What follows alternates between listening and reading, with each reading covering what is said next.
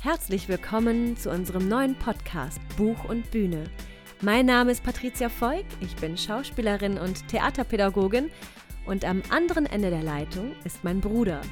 Mein Name ist Sebastian Voigt, ich bin Autor und Lehrer und freue mich, dass ihr alle wieder eingeschaltet habt zu unserem Podcast, bei dem es um Bücherschreiben, Theater und Bruder- und Schwestergedöns geht. Dann kann es ja losgehen. Ja, es ist äh, der 17.01.2021. Es hat geschneit bei uns im Ruhrgebiet. Ja! Und äh, wir haben heute, ich bin ein bisschen aufgeregt, also Patricia wahrscheinlich auch. Ich bin auch weil, aufgeregt tatsächlich. Obwohl ich ihn kenne. Weil wir haben einen Stargast heute bei uns. Wir hören natürlich auf unsere Fans, die das lautstark über Instagram gefordert haben. Und äh, der Kreis schließt sich so ein bisschen vor, vor zwei Wochen, also zumindest vor zwei Folgen hatte ich den Greg Walters hier zu Gast und jetzt habe ich denjenigen, ähm, oder wir haben ihn zumindest als Gast, der Greg Walters Bücher sozusagen liest, ja, und zwar am anderen Ende ist der wundervolle und einzigartige Robert Frank. ja, hallo, hallo. Vielen herzlichen Dank für die Einladung. Herzlich willkommen. Herzlich willkommen. Ich freue mich voll. ich freue mich auch sehr. Ja, du bist aus Berlin uns zugeschaltet sozusagen. Jawohl, ja. Und in Berlin hat es bestimmt auch richtig geschneit. Ja, aber in Berlin bleibt ja nichts liegen. Ja. ja, wie kommt das denn? Was ist da los bei euch in Berlin? Du, das ist einfach die Hitze, die die Berliner ausstrahlen. ja, du bist ja auch unser heißer Gast hier heute. genau, also der, der Punkt ist ja der, dass. Ähm, also bist du eigentlich gebürtiger Berliner? Ich, Nein, bin ich nicht. So, okay. Ich bin gebürtiger Münchner und äh, bin äh, seit äh, vielen, vielen Jahren äh, Wahlberliner sozusagen. Wirkliche Berliner, glaube ich, wird man nie, wenn man hier nicht geboren ist. Äh, aber ich äh, finde es trotzdem also eine der tollsten Städte, die, die es in Deutschland gibt. Mhm. Was denn jetzt München, oder? Nee, Berlin. Also München ist natürlich auch super. Hamburg ist auch super. Es gibt ganz viele tolle. Äh, Hamburg mag ich auch sehr, aber ich lebe wirklich sehr, sehr gerne hier in Berlin. Also meine Wahlheimat ist ja definitiv Hamburg, von daher würde ich sagen, ja, die schönste Stadt klasse. ist Hamburg. meine Wahlheimat ist, ist Herne, würde ich sagen. oh Gott. Okay, du bist also noch nicht rausgekommen aus Herne. so, so ungefähr. Nur nach Lanzarote. Oh, okay. Aber Nein, hier, aber oh, Entschuldigung, ich wollte einmal dazwischen grätschen und zwar, weil du ja, äh, ich habe ja, wir haben ja zusammen gespielt, Robert, und ja. ich habe das immer geliebt, wenn du bayerisch gesprochen hast. Und deswegen würde ich dich einmal gerne bitten. Sprich doch mal ein bisschen auf Ja, servus, grüß euch, wie geht's euch denn? ich liebe es, dir dabei zuzuhören. Ah, ich, ich, muss natürlich dann auch, äh, weil, weil einige Fans, die uns ja hören, also zum Beispiel der Stefan, Stefan Barth ist ja ein Regisseur und, und Drehbuchschreiber. Und der hört uns ja auch und der steht ja natürlich, der kommt aus Hagen ursprünglich, wohnt aber auch, so wie ich jetzt verstanden habe, in, in, in Berlin. Und der sagt dann, ähm, ja hier, wir stehen auf unserer, auf, den, auf das Pott sprechen sozusagen. Also, Robert, wo kommst du eigentlich weg von, von Bayern? Ja, wo kommst du weg? Ja, also ähm, ich äh, äh, bin in München geboren und äh, ah, ja. da sind wir ein paar Mal umgezogen dann in, innerhalb äh, Bayerns und äh, da war ich dann in äh, Eichenried, Erding, Altötting, später dann noch in Regensburg, dann wieder München mhm. und dann ging es los mit dem Theater und dann kam ich ja auch mal in eure Nähe nach Castrop-Rauxel. Stimmt, mhm. ja klar. Ja und habe auch in Bochum äh, gespielt und in Duisburg und äh, deswegen äh, auch in Hagen, weil du das gerade erwähnt hattest. Ähm, also ich kenne auch die Ecke eigentlich äh, ganz gut und fand es auch sehr schön, vor allem weil ich auch finde, dass äh, die Leute, die ja das Herz da auf der Zunge tragen, auch sehr, sehr sympathisch sind und äh, habe das auch sehr, sehr gemocht. Man würde auch sagen, das sind Assis alle.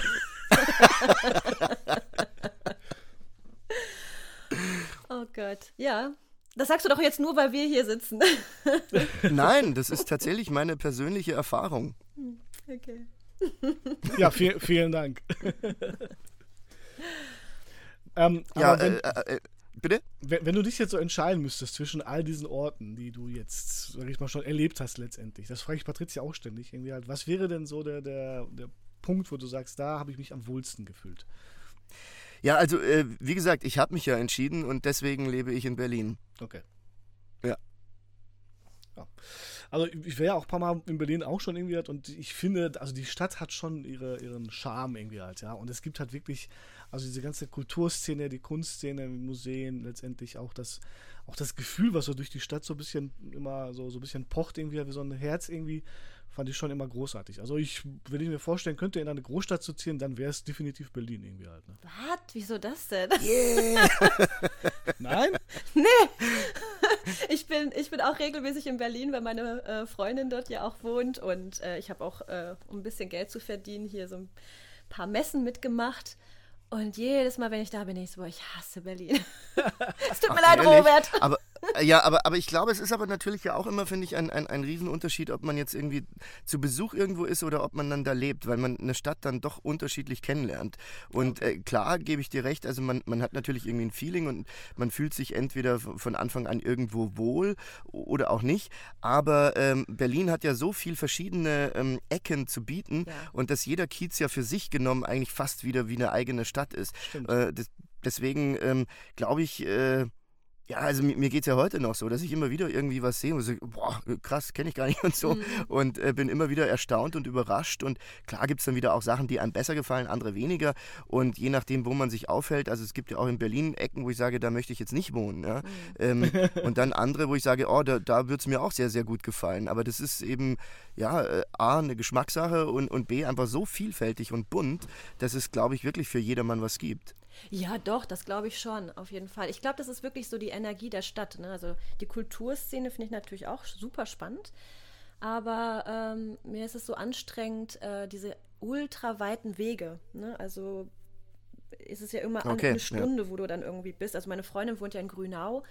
Es ist unglaublich okay. schön dort. Ne? Also wir sind da ja. am, im Wald spazieren gegangen, wir sind da mit der Fähre gefahren. Also ich sage nicht, Berlin ist scheiße, aber ich muss sagen, jedes Mal, wenn ich da bin, ähm, regt mich das auf.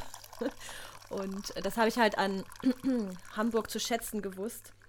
Sag ja. mal, pinkelst du da eigentlich gerade oder was machst du da? Ja, den, den Kaffee in die Tasse. Und dann lass uns doch mal anstoßen, ne? Ja, genau, sehr zum, gerne. Zum guten Ton genau von, von äh, Buch und Bühne gehört es natürlich, äh, ein Getränk bereit zu haben. Der Robert hat sich jetzt was eingeschüttet? Kaffee? Oder? Kaffee. Kaffee, sehr gut. Kaffee. Patricia, was hast du am Start? Ich habe Coco Wach. Kennt ihr Coco Wach? Nö. Nee. Ich kenne Co Coco Was ist das? was, was, ist da, was ist das dann? Was das denn? Also Coco Wach ist äh, hier so ein, sozusagen ein Kakao. Ah, okay. Und Aha. der ist, äh, der, da ist ganz viel Guarana und so drin. Und das habe ich mir jetzt gemacht. Ich hatte leider nur ganz wenig Hafermilch noch übrig, deswegen ist es eher ein Espresso geworden. Wahrscheinlich kriege ich jetzt gleich voll die Dröhnung. Und, Na dann, ja, hau rein. Hau rein, ne? Das ist für mich jetzt der sozusagen der Wodka am, am Morgen. und, und was hast du? Äh, ich trinke auch nochmal, um das Ganze zu toppen, äh, Fritz Cola, wie mal wieder. Ohne Zucker. Okay. Und das hat Fritz Cola natürlich, das haut auch ordentlich mit äh, ja, Koffein rein immer. Ne? Ist auch verboten für schwangere Frauen, das äh, führt zu Wehen. Oh, Na, dann sage ich zum Wohl, lasst euch schmecken. Ja. Prost. Prost. Auf, auf euch, auf uns, dass wir uns getroffen haben. Und äh, nochmal vielen lieben Dank, Robert, dass du dich dazugeschaltet hast. Ja. ja, vielen Dank für die Einladung. ah, perfekt. Mhm. Ich glaube, mein Kaffee ist am besten. Nee. ist das denn Fairtrade-Kaffee oder wo kommt der her? Natürlich. Wir wollen ja auch korrekt hier sein in unserem Podcast. Äh, apropos, apropos korrekt und äh, Fairtrade. Ähm, hat jetzt ein bisschen was damit zu tun, aber wir haben ja für Los, für Lesbos ja sozusagen geworben, ganz groß hier. Das heißt Los. Ein Los. Ja, lo los, los, irgendwie halt. Irgendwas in der Richtung. Auf jeden Fall diese Aktion von Volker Bruch und gestern kam raus, wer gewonnen hat. Wir haben nicht gewonnen, Patricia, wir ah. haben unsere, ah, leider nicht. Aber wir haben Aber gespendet, das ist schon mal Wir gut. haben gespendet und es sind sagenhafte 712.000 Euro zusammengekommen. Boah. Wow. Für, für, sozusagen Rettung. Bravo, Applaus und herzlichen ja. Glückwunsch an, an die ganze Aktion. Und ähm, Volker Bruch, vielen Dank für, dass du das aufgezogen hast. Großartig. Danke, Volker Bruch, danke. Ich klatsche hier. Ähm, ja, ich meine, wir haben den Podcast ja gegründet, Patricia, um Leute kennenzulernen, die wir sonst nicht treffen würden. Sollen wir Volker Bruch einladen? ah, vielleicht kommt ja noch, weil man es ja nie. ähm, und die Tatsache ist natürlich, wollen wir dich ein bisschen näher kennenlernen. Ähm, vielleicht, Robert, erzählst du noch vielleicht zwei, drei Sachen zu dir, die wir jetzt, du jetzt nicht erzählt hast und woher ihr euch eigentlich kennt. Ihr kennt euch ja auch ziemlich gut. Mhm. Naja, wir haben uns kennengelernt äh, in Stendal äh, mhm. beim Theaterspielen und ähm, da haben wir äh, als Weihnachtsmärchen damals äh, Pippi Langstrumpf gespielt. Mhm. Ich weiß jetzt allerdings, ich bin immer nicht so gut mit den Jahren. War, war das 18? 2018? Mhm. 2017? 2017, glaube ich. Ja? Boah, ist das schon so lange her. Krass. Ja, Wahnsinn. Wow, ja stimmt, 2017 war das. Dann kennen wir uns ja schon ewig. Alte Freunde, du. ja, und dann hatten wir ja darauf das Jahr nochmal gespielt. Oder war das letztes Jahr? Jetzt bin ich auch durcheinander. Ja, in, in, in Chemnitz. Das genau. ja genau, das war dann 2019, ne? 2019. Mhm. Ach krass, ja. Ja, das war auch witzig. Das war auch toll im, im, im Opernhaus. Das war mhm. sehr, sehr schön. Leider dann äh, viel zu selten gespielt, ne? Aber. Ja. ja. Du hast es ja sogar noch öfters gespielt als ich. Ja, im Jahr zuvor. Ja. Mhm, genau. Genau, also, also ne, ihr seid ja beide ausgebildete Schauspieler und habt euch da auf diesem Wege letztendlich auf der Bühne äh, letztendlich kennengelernt. So ist es. Äh, aber du bist dann ja später auch, oder zwischendurch, ich weiß das gar nicht, irgendwie halt in die Branche des, des Hörbuchs sozusagen, also als Sprecher sozusagen. Ähm, ja, vielleicht auch parallel, wie, wie war das denn da sozusagen? Wie ja, also das äh, hat sich dann irgendwie in, in Berlin dann so ergeben, ähm, weil ich irgendwann auch äh, nicht mehr so große Lust hatte, ständig nur aus dem Koffer zu leben, wie das äh, mhm. viele Jahre eigentlich der Fall war. Obwohl mir das zu der Zeit auch sehr, sehr gut gefallen hatte. Aber irgendwann ja, war ich dann irgendwie so müde und, und, und habe dann gedacht, ach, es wäre eigentlich auch mal ganz schön, wenn man länger irgendwie äh, vor Ort bleibt, vor allem in so einer äh, tollen Stadt wie Berlin. Und ähm, dann habe ich halt irgendwie andere Möglichkeiten gesucht und äh, für mich ist ja das jetzt äh, gar nicht irgendwie jetzt so wahnsinnig was anderes, sondern einfach eine, wie soll ich sagen, Sparte des Schauspiels, mhm. äh, das, das, das Lesen, äh, das Hörbuchlesen, äh, wenngleich es natürlich äh, trotzdem was äh, ganz Eigenes bedeutet. Also weil du natürlich ähm, ja das ganze Ding dann selber gestalten musst und, und ja mit einer größeren Verantwortung für das Gesamte äh, äh, dafür stehst, als jetzt zum Beispiel, wenn ich jetzt eine Rolle in einem Stück übernehme. Aber mhm. ähm, vom, vom Ansatz ist es für mich trotzdem äh, ein schauspielerischer, also in die Geschichte einzusteigen, in die Figuren einzutauchen und äh, wirklich dann die Geschichte und die Schicksale und äh, die Situationen äh, mitzuleben. Und, und das mhm. versuche ich halt dann weiterzureichen. Also dass das ähm, die Story halt wirklich lebendig wird, wie, wie, wie ein Film ohne Bild, äh, aber halt über die Stimme transportiert. Mhm. Also, genau, also ich habe ja so ein paar Fragen auch aus, wie gesagt, aus, aus Instagram von, von dem Ramon.t78, ja, also Shoutout an den, an den Mann, der dich wohl gehört hat in der Orden der Allerburg und mhm. äh, darauf mir ein paar Fragen geschrieben hat. Und okay. das passt ja eigentlich, äh, glaube ich, ganz gut, weil der nämlich dann in dem Zusammenhang fragt, was, was du so am liebsten letztendlich dann halt machst. Also ähm, Hörbücher, Theater, du machst ja auch Podcast irgendwie halt. Also was würdest du sagen, was reizt dich denn am meisten oder was machst du am liebsten? Also, ähm, da sage ich immer äh, gerne eigentlich immer das, was ich gerade im Moment mache. Okay. Ja, also äh, ich möchte das eigentlich gar nicht irgendwie bewerten und sagen, das ist jetzt geiler als das andere, weil es hat alles äh, ganz, ganz tolle Facetten und ähm, mir ist einfach wichtig, dass wenn ich jetzt gerade was mache, dass ich mich dafür entschieden habe und dass ich da dann halt äh, voll dabei bin. Hm. Finde ich schön. Ja, mhm. spannend, also wie gesagt, spannender Ansatz, weil ich, ich habe von Patricia weiß ich ja meistens, dass die zumindest sagt immer Bühne über alles letztendlich. Aber das ist zumindest der letzte Stand zwischen uns irgendwie. Ich weiß nicht, ob das was jetzt geändert hat. Ähm, ja, also ich, ähm, ja, ich, ich liebe es halt auf der Bühne zu stehen, auf jeden Fall. Ähm, aber ich finde auch die anderen Sparten, also Sprechen äh, oder Synchronsprechen auch und auch, oder auch für Computerspiele würde mich äh, sehr, sehr, sehr interessieren. Mhm. Aber es ist natürlich auch immer so, okay, krieg, wo kriegt man jetzt gerade den Fuß rein oder ne, womit ist man gerade beschäftigt? Ja, also ich, äh, ich liebe es auf jeden Fall auf der Bühne zu stehen, definitiv. Aber äh, genauso sehr, äh, also mich interessieren auch die anderen Sparten, so wie ähm, Robert das auch gerade benannt hat. Und klar, das Sprechen ist auch ein großer Teil, der mich brennend interessiert. Ich habe auch schon einige Sachen einsprechen können, aber es hat zeitlich irgendwie nie gepasst, weil die Bühne ja dann doch ganz schön viel, ähm, ja, einfach einnimmt.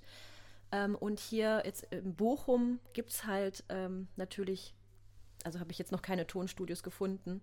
Da müsste man dann nach Köln und ähm, das hat sich einfach bis jetzt noch nicht so ergeben.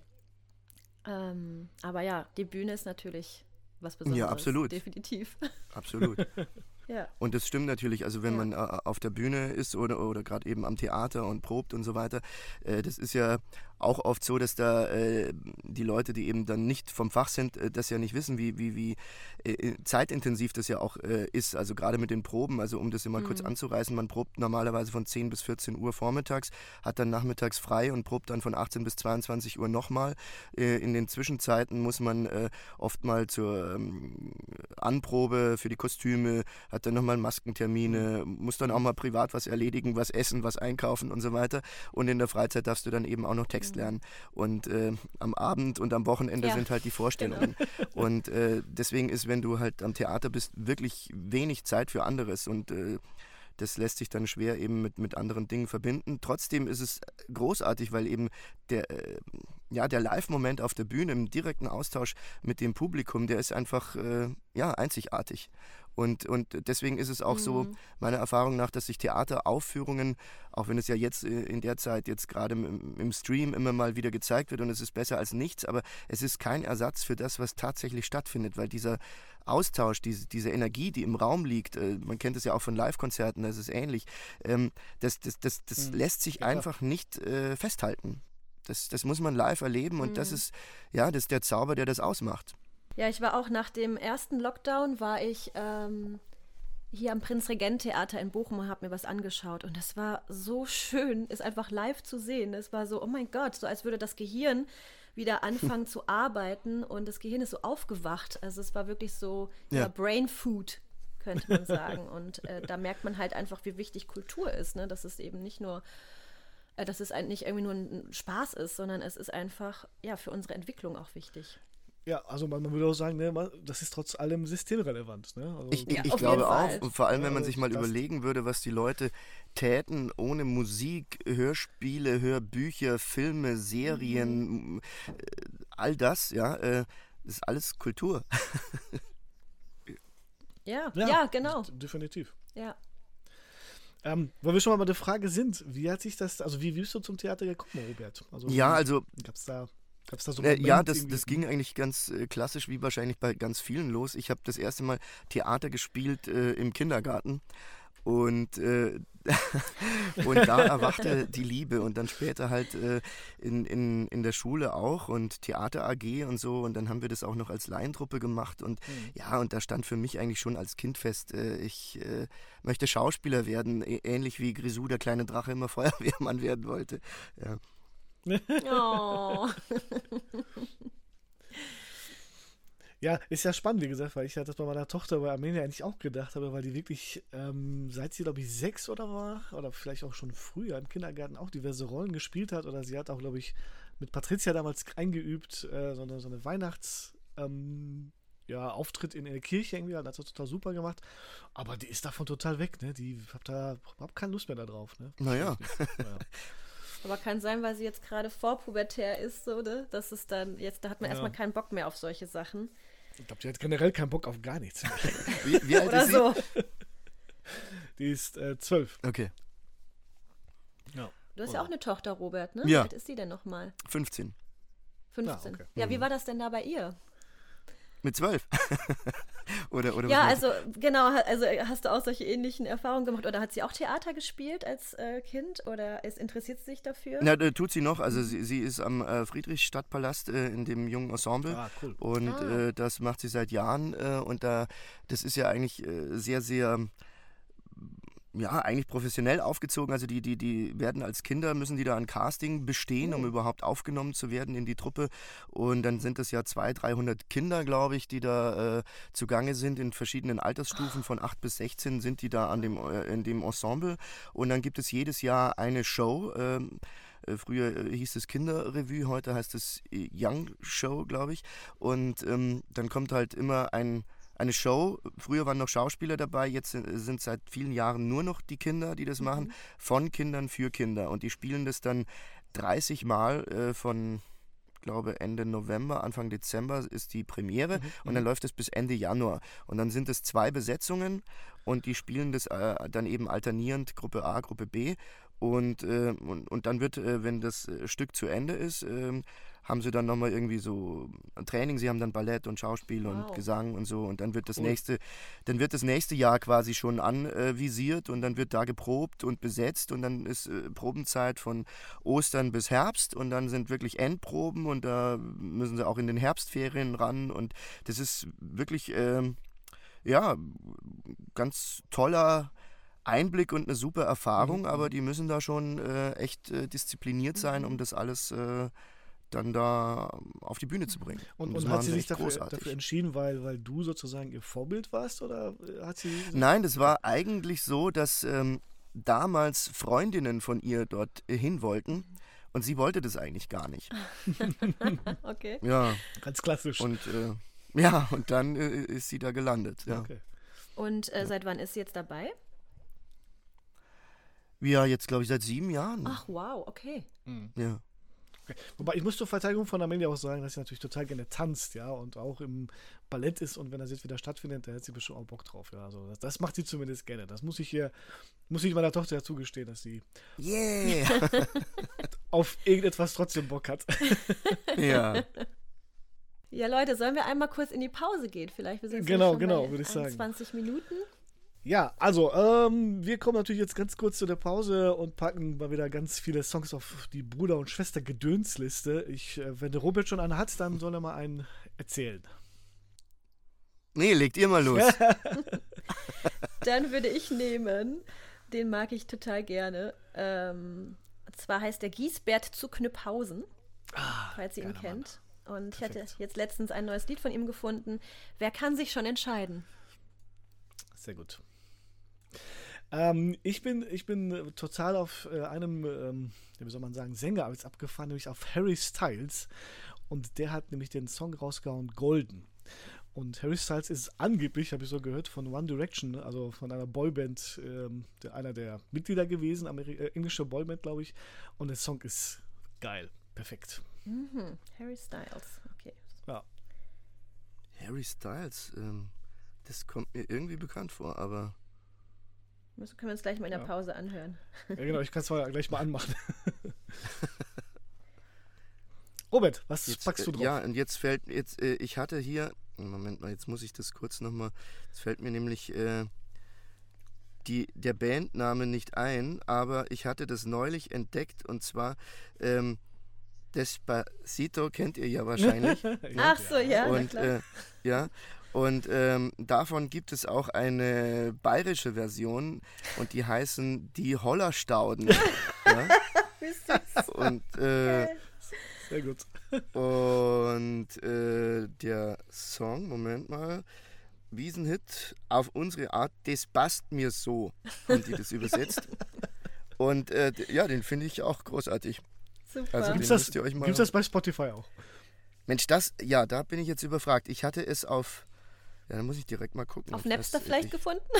ja, klar. Nee, auf YouTube hatte ich das äh, gesehen, okay. weil. Ähm, so, sonst verlinke ich das einfach nochmal in den Shownotes. Also, wenn, wenn, wenn, okay. wenn wir es okay. finden, dann packe ich es drauf, wenn ich denke. Ja. ja. alles klar. Vielen lieben Dank. Dann äh, würde ich sagen, wir gehen mal in die Pause. Ihr geht in den Schneebau und Schneemann, äh, saugt eure Wohnung ab, lauft um den Block irgendwie halt oder spült euer Geschirr zu Ende und wir gehen nochmal mit in Pause und wir sehen uns gleich auf der anderen Seite des Songs. Bis gleich. Bis gleich. Bis gleich.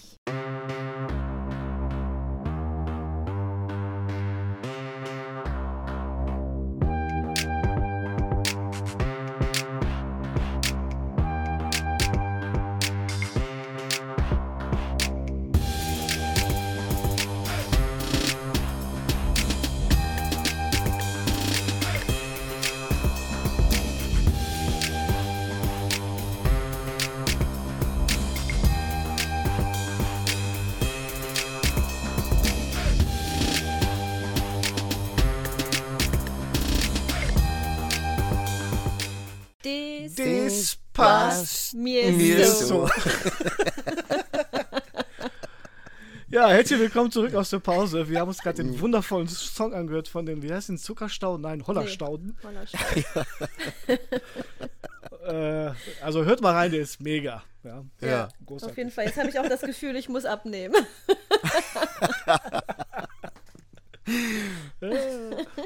Sehr gut.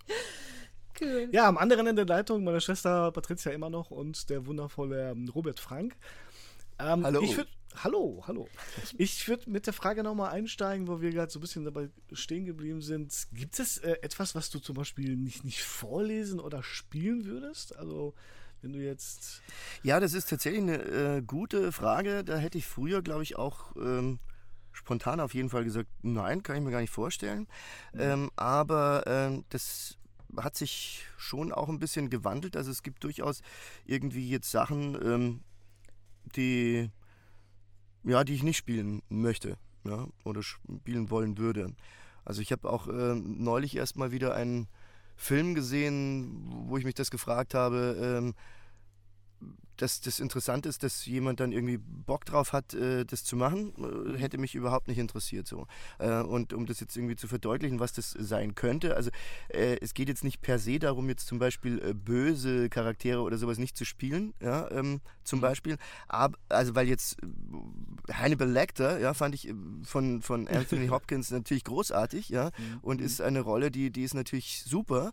Aber wenn du jetzt zum Beispiel nur eine Rolle spielst, die eigentlich ähm, kein Fleisch hat, sondern eigentlich nur, äh, was weiß ich, jetzt irgendjemanden umlegt oder, oder irgendwie nur brutal ist oder ja, irgendwie sowas in der Art. Und, und, und es hat, äh, ist dann eigentlich ja für mich nichtssagend und dann möchte ich sowas auch nicht darstellen, wenn das irgendwie.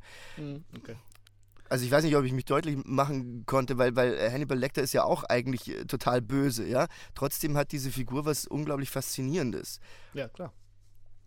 Also meinst du, ähm, also einfach der, also die Tiefe der Rolle, das meinst du, oder? Ja, die Tiefe der Rolle und äh, wenn es irgendwie nur was, äh, ja, dann, dann wird es irgendwie, finde ich, gewaltverherrlichend mhm. oder, oder irgendwie sowas in der Art und das, das interessiert mich gar nicht. Sozusagen das nur das, das Böse um des Bösens willen irgendwie halt, ne? mhm. ne? Also, so, so. Ja. Oder, oder das, wäre das jetzt nur auch im umgekehrten Falle, dass du zum Beispiel jemand spielen nicht spielen würdest, der, der so, so eindimensional generell ist, auch, auch im positiven Sinne, oder ging es dir nur um diese böse Seite? Ja, jetzt beim Guten, äh, andersrum eindimensional, das kann ich mir jetzt weniger vorstellen, inwieweit ein das. Na gut, dann ist es vielleicht einfach eine fade Rolle. das, das, kann sein. Ne? Also äh, schön ist natürlich, wenn, wenn äh, eine Figur Ecken und Kanten hat und, und wenn irgendwie, ja, Fleisch dran ist sozusagen. Also wenn du wirklich mhm. eine Figur hast, der, der ein Mensch ist, der nachvollziehbar ist und äh, der ist ja meist weder nur gut noch nur böse. Ja. ja. Aber findest du nicht, dass man immer irgendwas aus der Rolle rausholen kann, selbst wenn es der langweiligste, sag ich mal, Text ist vielleicht sogar oder Jein. Also ähm, es äh, gibt ja diesen schönen Satz, ne, es gibt keine äh, kleinen Rollen, gibt nur kleine Schauspieler, so nach dem Motto, die nichts draus machen. Aber ich finde, das ist äh, jetzt zum Beispiel gerade auch ähm, im, im, im Film ähm, nicht wirklich machbar, weil äh, da hast du ja auch wenig Einfluss darauf, wie das dann geschnitten ist, ja, okay. wie das dann gezeigt wird. Also äh, inwieweit du da wirklich äh, glänzen kannst mit einer äh, Mini-Rolle, die äh, eigentlich nur dafür da ist, jetzt äh, Informationen zu transportieren, äh, das, das wage ich schon zu bezweifeln. Also es muss dir immer jemand eine Möglichkeit geben, etwas zeigen zu können. Äh, mhm. und das hast du ja nicht immer in der Hand. Mhm. Und, und ist das, legst du denselben Maßstab auch, auch bei Hörbüchern an, dass du sagst, ich würde da bestimmte Sachen nicht, nicht lesen irgendwie halt? Oder ist das eine ganz andere Schiene dann? Ja, das, ähm, ist mir jetzt bislang noch nicht so wirklich begegnet, dass jetzt etwas da war, wo ich jetzt gesagt habe, nee, das, das lese ich jetzt nicht. Aber ich könnte mir durchaus vorstellen, dass es das natürlich auch gibt, wenn du jetzt sagst, das äh, widerstrebt jetzt äh, meinen Überzeugungen oder so, dann okay, ja. Okay. okay. Ja, wo, wo wir schon mal so ein bisschen in dieser, dieser Schiene sind bei Hörbüchern, ich muss ja da letztes Mal an der Stande gestehen, ich, ich äh, höre nicht so viele Hörbücher weil ich da meistens einschlafe dabei. das machen viele. das geht mir auch so. Und ich, ich, bei mir ist es auch immer so, dass ich ähm, einfach abdrifte mit meinen Gedanken. Ich glaube, mhm. ich habe zu viele Gedanken im Kopf und dann äh, bei einem Hörbuch äh, interessiert mich so der Anfang und dann, ja, laufe ich aus dem Zimmer, dann habe ich die Hälfte schon wieder nicht gehört. Oder, Aber ja.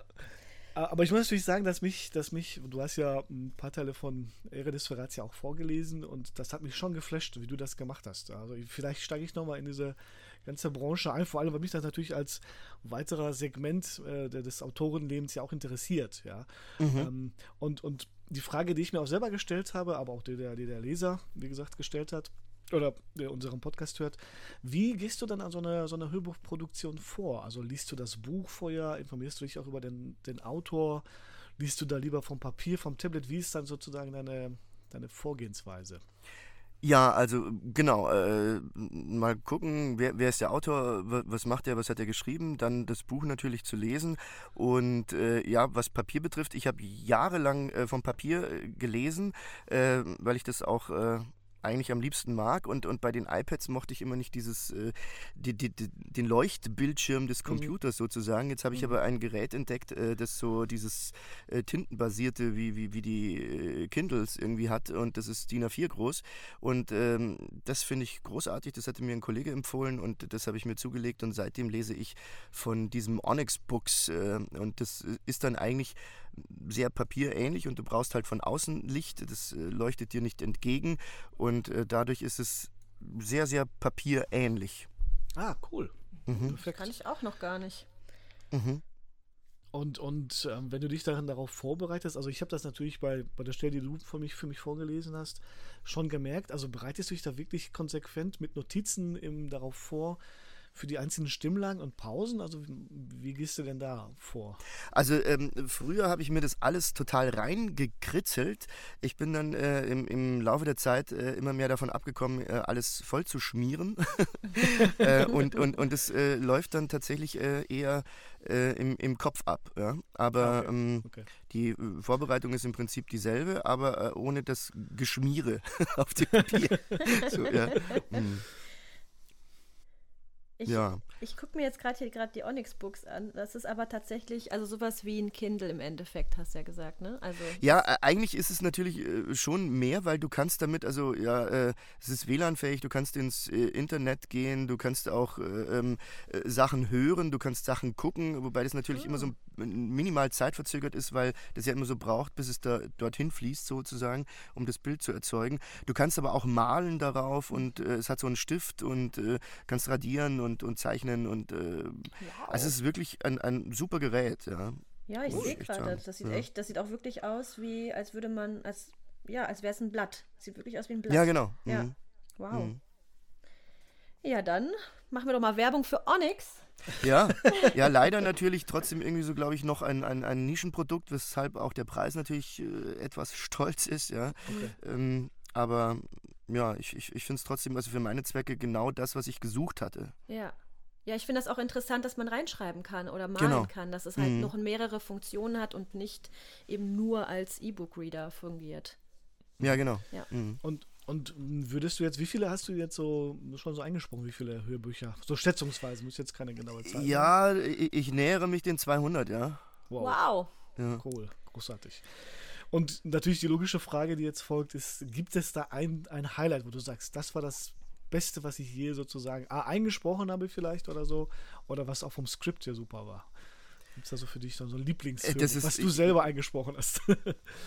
da, das, ist, das ist auch äh, schwierig, ähm, weil es einfach wirklich ganz, ganz äh, viele tolle Sachen gab. Ähm, und ähm, ja, ich, ich zähle einfach mal auf. Also ich meine, du hast genau, vorhin schon erwähnt, Greg Walters äh, habe ich, hab ich äh, einige Sachen äh, eingelesen. Ich habe äh, von, von, dir die, die Ära des Verrats äh, stückweise eingelesen.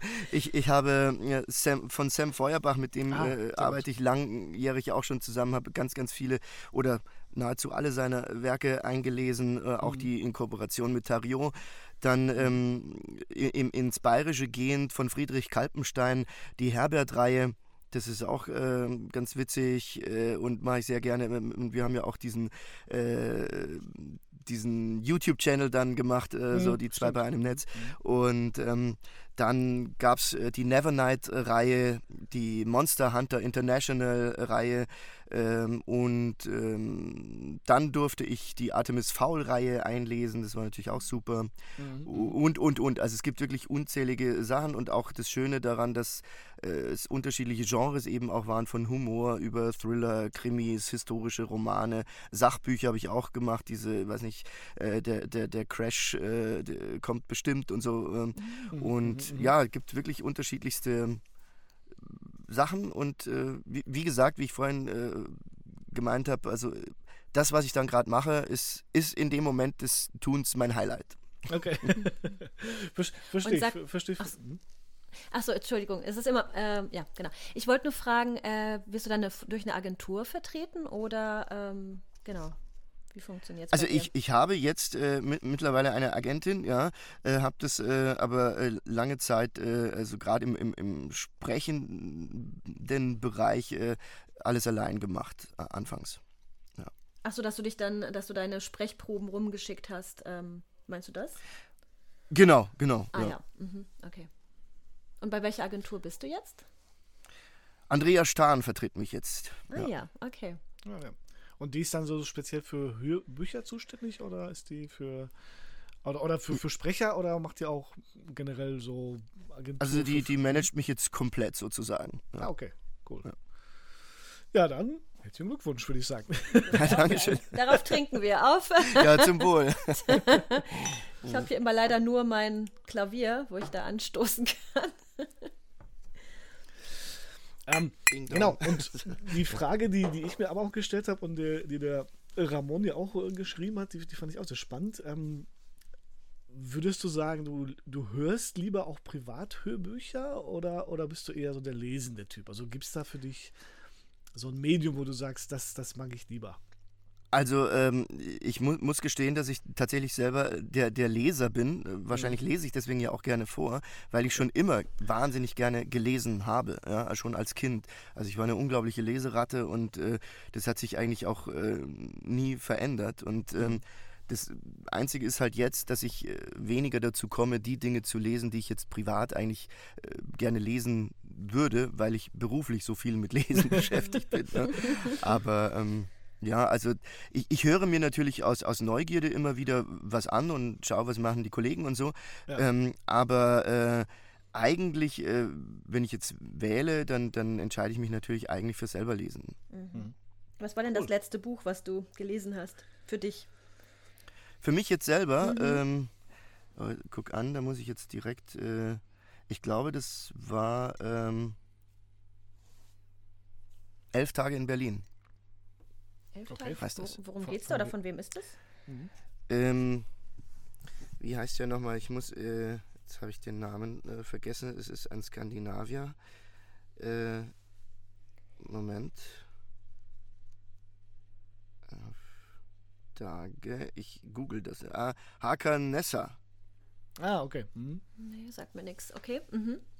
Mhm. Und worum geht's da? Äh, das ist ähm, ein etwas äh, geistig zurückgebliebener Mann, der sich auf die Suche nach äh, seiner Mutter macht, die in Berlin ist. Äh, er, er, und sein Vater wurden von der Mutter eben verlassen. Er ist in Schweden dann aufgewachsen und äh, ja, und, und, und er geht dann nach Berlin und, äh, und entdeckt sich und seine Selbstständigkeit dort eigentlich. Und man, man stellt dann mit ihm zusammen fest, dass er so zurückgeblieben gar nicht ist. Und äh, das ist sehr, sehr schön geschrieben. Das hat mir sehr gut gefallen.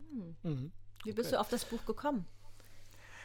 Das hatte ich vor Jahren geschenkt bekommen und es stand lange eben äh, auf der Liste sozusagen und wartete darauf, von mir gelesen zu werden, wie so viele, viele Bücher in meinem Regal. Mhm. Ja. Der, der sprichwörtliche, der wäre schon Sub, ne? Der Stapel ungelesener Bücher.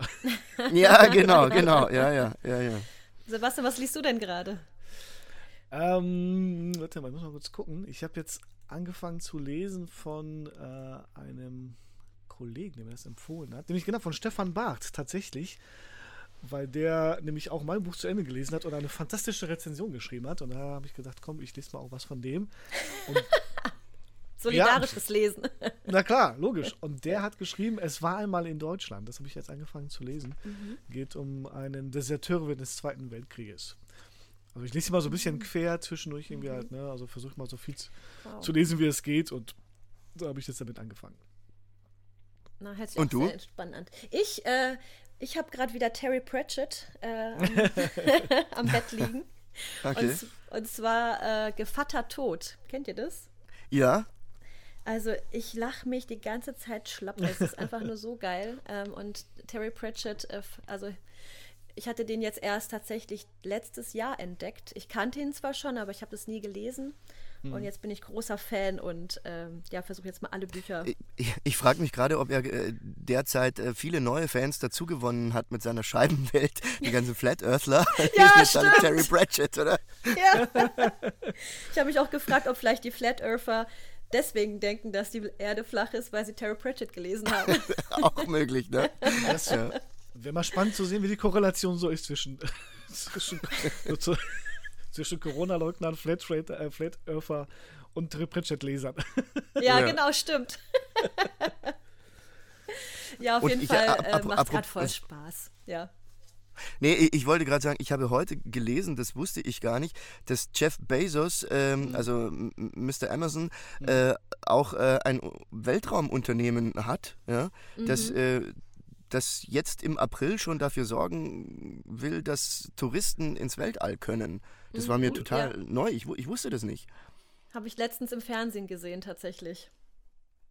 Ist das ja, jetzt ein Konkurrenz zwischen Bezos und, und äh, Musk, ne? Musk, ne, letztendlich. Ja, genau. Der, der, der das auch schon seit Jahren geplant hat, ne? Ja, genau. Und also der will ja vor allem zum Mars, ne? Aber äh, das, das wusste ich eben jetzt gar nicht und äh, da war ich jetzt total überrascht, dass das sind ja die zwei reichsten Männer der Welt, mhm. ne? Ja, ja. Und dass die beide da so äh, Weltraumpläne äh, haben, das äh, ist schon auch krass. Vor allem, weil das auch nochmal einen anderen Blick auf Musk wirft, der gesagt hat, äh, Emerson, das Monopol muss zerschlagen werden. ja. Jetzt wissen wir warum. Ja, genau. Aber gut, er kann ja den Mars haben und der andere kriegt den Mond, ist ja vollkommen okay. Ob sie sich damit zufrieden geben. Ja. Wir wollen die Welt und das Universum. Das ganze All. Das ganze All, genau. Ja. Wäre wär, wär das, denn, wär das denn eigentlich für euch so eine Option zu sagen, so Weltraumtourismus? Also wenn es irgendwie leistbar wäre, dass man sagt, ich will das jetzt. Also als, als Jugendlicher hätte ich sofort Ja gesagt. Mhm. Heute muss ich sagen, ist mein Interesse ins All zu gehen relativ gering. Warum? Ich weiß nicht. Äh, interessiert mich nicht mehr wirklich. Also auch diese, diese ganzen äh, Vorstellungen, wie das ja heute noch äh, ist, also wenn das mal so easy ist wie Bahnfahren, dann wäre es vielleicht wieder was anderes. Ne? Mhm. Aber so mit diesen ganzen Voraussetzungen, wie ich mir jetzt äh, Raumfahrt vorstelle, habe ich da keinen Bock drauf. Aber ist, aber ist es das, weil, weil, das, weil das so entmystifiziert worden ist schon durch die ganzen hm, Reisen oder, oder weil, die, weil die Anforderungen sozusagen, diesen Flug mitzumachen, so riesengroß sind? Zweiteres, ja. Okay. Äh, es ist ja so ein bisschen, was man sagt, also man, man reist ja mittlerweile nicht mehr so viel, weil man alles irgendwo bei Instagram oder YouTube schon gesehen hat. Irgendwie alles. Man sagt, also ich habe das so die, durch diverse Podcasts so rausgehört, dass der, dass der Wunsch, die Welt zu entdecken, quasi uns, unserer Generation, abhandengekommen ist, weil alles schon da ist im Endeffekt. Was ja. vielleicht ganz gut ist. Echt, aber ich hatte eher das Gefühl, dass die Leute zu den Orten reisen, die es bei Instagram gibt, um genau das gleiche Foto zu machen. Das stimmt auch, ja. Gesehen, ja. Dann, dann, dann ja. ist der Ort nicht mal so schön. ja, genau. Das war doch auch dieses äh, in, hier am Berchtesgaden, am, am Königssee, ne? da gab es doch ganz oben äh, wie so ein, ja, sag ich jetzt mal, ein kleines Wasserbecken. Mhm. Und dann geht es da äh, ganz tief runter. Also man kann wirklich runterfliegen und da hat dann irgendjemand ein sexy Bild gemacht. Und seitdem wollen da alle hin, um dieses Bild zu machen. Da sind auch schon einige Menschen gestorben, weil sie eben dann diesen Wasserfall da runtergeflogen sind. Ja.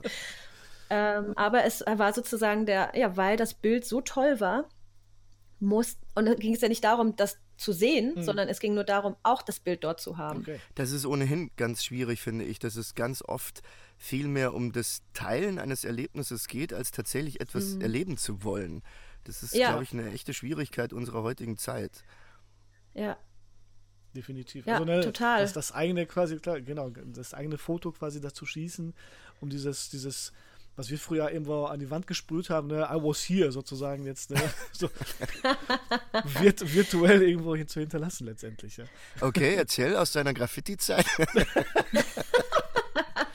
Ich habe das. Ja, erzähl doch mal, Sebastian, das weiß ich aber auch noch nicht. Du warst da. Ich habe ich hab eher überall gesprayt, habe ich jetzt vielleicht weniger, aber überall mein Edding hinterlassen sozusagen. Ach so, okay. What? What? Oder mit meiner Machete irgendwo reingeschnitzt. Ja, ich sagte, also dieser Podcast ist vor allem dafür da, dass mein Bruder und ich uns kennenlernen, weil das wusste ich auch noch nicht. Wie groß ist euer Altersunterschied äh, eigentlich? Zehn Jahre. Zehn Jahre. Zehn Jahre, okay. Ja. ja genau, also wir hatten irgendwann, ich glaube, so nachdem ich so 20 geworden bin oder so, da hatten wir dann mehr miteinander zu tun. Und vorher habe ich ihn immer nur genervt, glaube ich. Ja, das ist natürlich äh, vom Alter her, da hat man, glaube ich, unterschiedliche Interessen. Was? Mochte, du mochtest keinen Barbie? Aber ich weiß noch, ich habe immer Barbie-Kassetten gehört. Mhm damals oder Benjamin Blümchen oder so und du hast dann immer äh, Slipknot oder nee. Michael Jackson angemacht oder sowas. Und Guns N' Roses. und Guns N' Roses, genau. Nein, du hast vor allem stundenlang schon erzählt. Du hast vor allem Starlight Express gehört. Das war der, das war der Terror für mich. Stimmt, Starlight Express. muss man als ah. Bochumer wahrscheinlich, ne? Ja, muss man, eben, muss man ja eben nicht. Oh, ich weiß, das war so toll. Ich hatte immer äh, Rollschuhe an und bin dann rumgefahren und habe das gesungen. Und äh, ja, dort habe ich auch. Du warst der Starlight Express, oder? Was? Was? Sag nochmal, was? Du warst der Starlight Express. Ich war, ich ja. war Starlight Express, genau. Das Licht leuchtet ja. durch mich. Ja, und ich war da nämlich das erste Mal hinter den Kulissen, da war ich, glaube ich, fünf Jahre alt. Mhm. Und da habe ich mein erstes ISO-Star getrunken.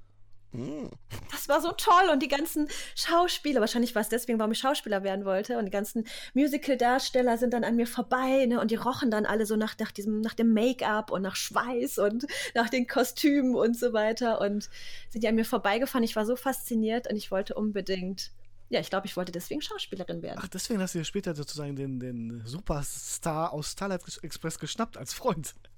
Ja, genau, stimmt. Wir waren ja auch zehn Jahre zusammen. So, so. Ja, siehst du, so macht man's.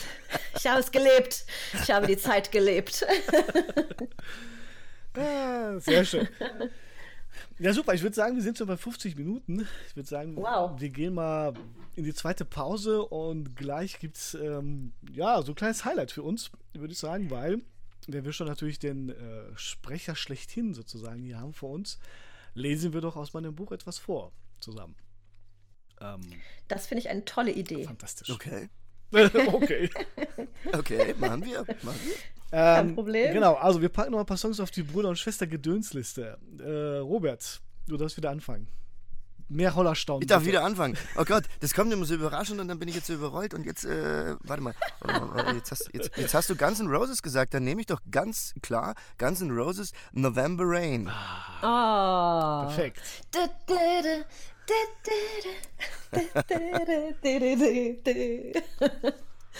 Ja, sorry, ich bin ein bisschen abgedriftet. ja, das macht nichts. äh, ich nehme ein Lied, was ich einfach schon seit Jahren immer wieder gerne singe, und zwar ANNA. Von hinten wie von vorne, der Name sei gesegnet. Freundeskreis. Freundeskreis. Freundeskreis ja, aber wir schon mal bei, bei deutschem Hip-Hop sind, dann nehme ich natürlich, habe ich gestern wieder entdeckt, ähm, Champion Sound von Materia und Casper. Ich finde, der ist, der knallt mm. richtig rein. Ja. Gut, also wir gehen in die Pause, Leute. Ihr hört mal in die geilen Songs rein. Zwischen November Rain und Champion Sound liegt nicht so viel, sag ich mal. Und äh, gleich kehren wir zurück mit einer Passage aus Ära des Verrats, vorgelesen von dem wundervollen Robert Frank, Patricia Volk und äh, mir. Ja, dann bis gleich. Bis gleich. Bis gleich.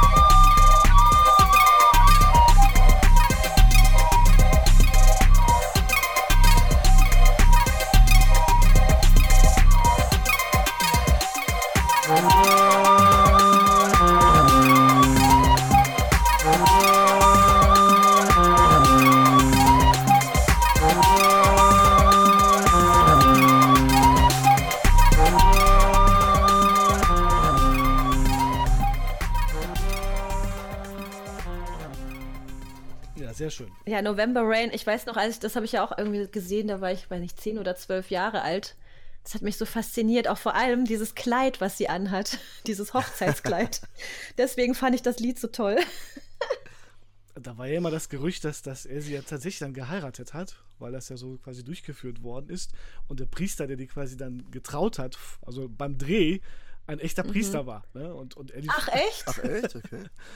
und, und da war bitte immer das Gerücht durch die, durch die Gegend, dass, dass er sie dann geheiratet hätte, diese Ste Stephanie Seymour. Aber, Aber, stimmt nicht, ist nur ein Gerücht. Ist nur ein Gerücht. Oder? Ist nur ein Gerücht, okay. genau. Aber ich meine, sie sieht toll aus. Äh, ja.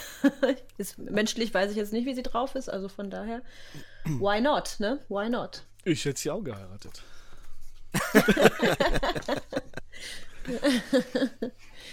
Ja, wir sind zurück aus der Pause und ich möchte mit euch hier gerne äh, mein Buch teilen, was ich ähm, geschenkt bekommen habe, und zwar 365 Illustrated Meditations One Year Wiser. Und da steht hier drin, If you hear a voice within you say, You cannot paint, then by all means paint and that voice will be silenced. Vincent van Gogh hat das gesagt. Ach. Hätte das gedacht. Genau, und das machen, das machen wir jetzt auch. Du hast ja dein Buch geschrieben, ja, weil ja. du Bock drauf Ach, hattest. So, okay. Wir machen jetzt den Podcast. genau. also, wir haben das gemacht, worauf wir, worauf wir Lust hatten, und wir haben das gemacht, was unsere Leidenschaft ist. So sieht's aus. Alle drei, zu, zufälligerweise. ja. Alle drei, deswegen, genau. Und ich möchte noch einmal sagen, immer wenn ich den, das, den Namen Robert höre, will ich immer hier dieses Robert. Ach was. Jedes Mal. Also es ist einfach so im Kopf abgespeichert, mm. dass ich mich immer zusammenreißen muss, es nicht so zu sagen. Von den Geissens, oder? Ja, genau. Obwohl ich die nicht verfolge oder was auch immer. Nö, also ich folge denen nicht, aber das ist irgendwie hängen geblieben und äh, ja, jedes Mal. Komm, gibst du, du hast alle, alle Folgen von äh, TL2 sozusagen auf Kassette aufgenommen, oder? Ja, na klar. VHS-Kassette auch noch. VHS, genau. Robert in Dauerschleife. Robert! Genau. genau, ich habe sozusagen alles, jedes Mal, wenn sie Robert gesagt hat, das einmal zusammengeschnitten, hintereinander gefügt und äh, ich höre mir das jeden Abend zum Einschlafen. ich glaube, es kann keine bessere Einschlafhilfe geben. Ne? Ja. Jetzt verstehe ich, warum du so schlecht So, jetzt kommt ihr. Ja, aber cool, super. Ich freue mich jetzt. Wir lesen jetzt mit dir, Robert. Ich bin auch ein bisschen nervös jetzt gerade. Lesen wir jetzt äh, einen Teil aus äh, Sebastians Buch, und zwar von Seite 157. Ja. Also zumindest, nein, also, also im Printbuch ist das die Seite 215. Und äh, Ach so. ich habe das nur so, ich habe das ah, aus, ah, okay. ich, weil ich die Seiten jetzt reduziert habe, bisschen irgendwie halt, aber im Printbuch wäre die Seite 215. Und Robert, ah, also okay. ich würde sagen, wir teilen das halt so auf, dass ähm, ne, Robert liest die, die, normalen Passagen, also die, die, die, die nicht gesprochenen Passagen, wobei er spricht ja auch eine, eine Rolle, würde ich sagen. Äh, und mhm. zwar nämlich den äh, kanadischen, ähm, wie heißt er nochmal, kanadischen Rechtsanwalt Robert Thibault, passt ja auch. Und den, den asiatischen Anwalt, nämlich Jonathan Mann. Und Patricia spielt in der Rolle oder liest in der Rolle Laura Poitras und Olivia. Okay, Olivia, warte mal, warte mal. Olivia Robinson. Ich würde äh, halt äh, den Snowden übernehmen, der in, der, der in der Szene auch natürlich auftaucht. Wäre das so okay, okay für euch? Mhm. Ja, äh, dann hätte ich äh, noch ein paar äh, Fragen zu den Aussprachen. Ja. Also du hast gerade gesagt Jonathan Mann. Mhm. Ähm, dann äh, der, Thibaut oder Thibaut oder wie spricht man den? Wie würdest du den sprechen? Also. Weil du jetzt gesagt hast, Kanadier, da weiß man ja immer nicht, geht es ins Englische oder ins Französische? Genau. Was würdest du denn vorschlagen? Was wäre denn. Also was würdest du vom Gefühl her dann nehmen? Thibaut. Ja, dann. Thibaut. Dann nehmen Ja, dann, dann machen wir das. Thibaut. Und dann das Gebäude ist dann UNHCR? Mhm, genau, oder? richtig, ja. Okay. Und ähm, was haben wir hier noch? Glaube, die anderen Namen sind relativ klar. Mhm. CryptoCat. CryptoCat, ganz genau. Ja. CryptoCat. Und ja, vielleicht sagst du noch äh, kurz äh, was zum Buch generell? Also meinst du zu der Stelle, wo wir sind oder generell zu, zum, zum Buch an sich? Sowohl als auch, oder? Damit ähm, die Leute Bescheid wissen. Genau.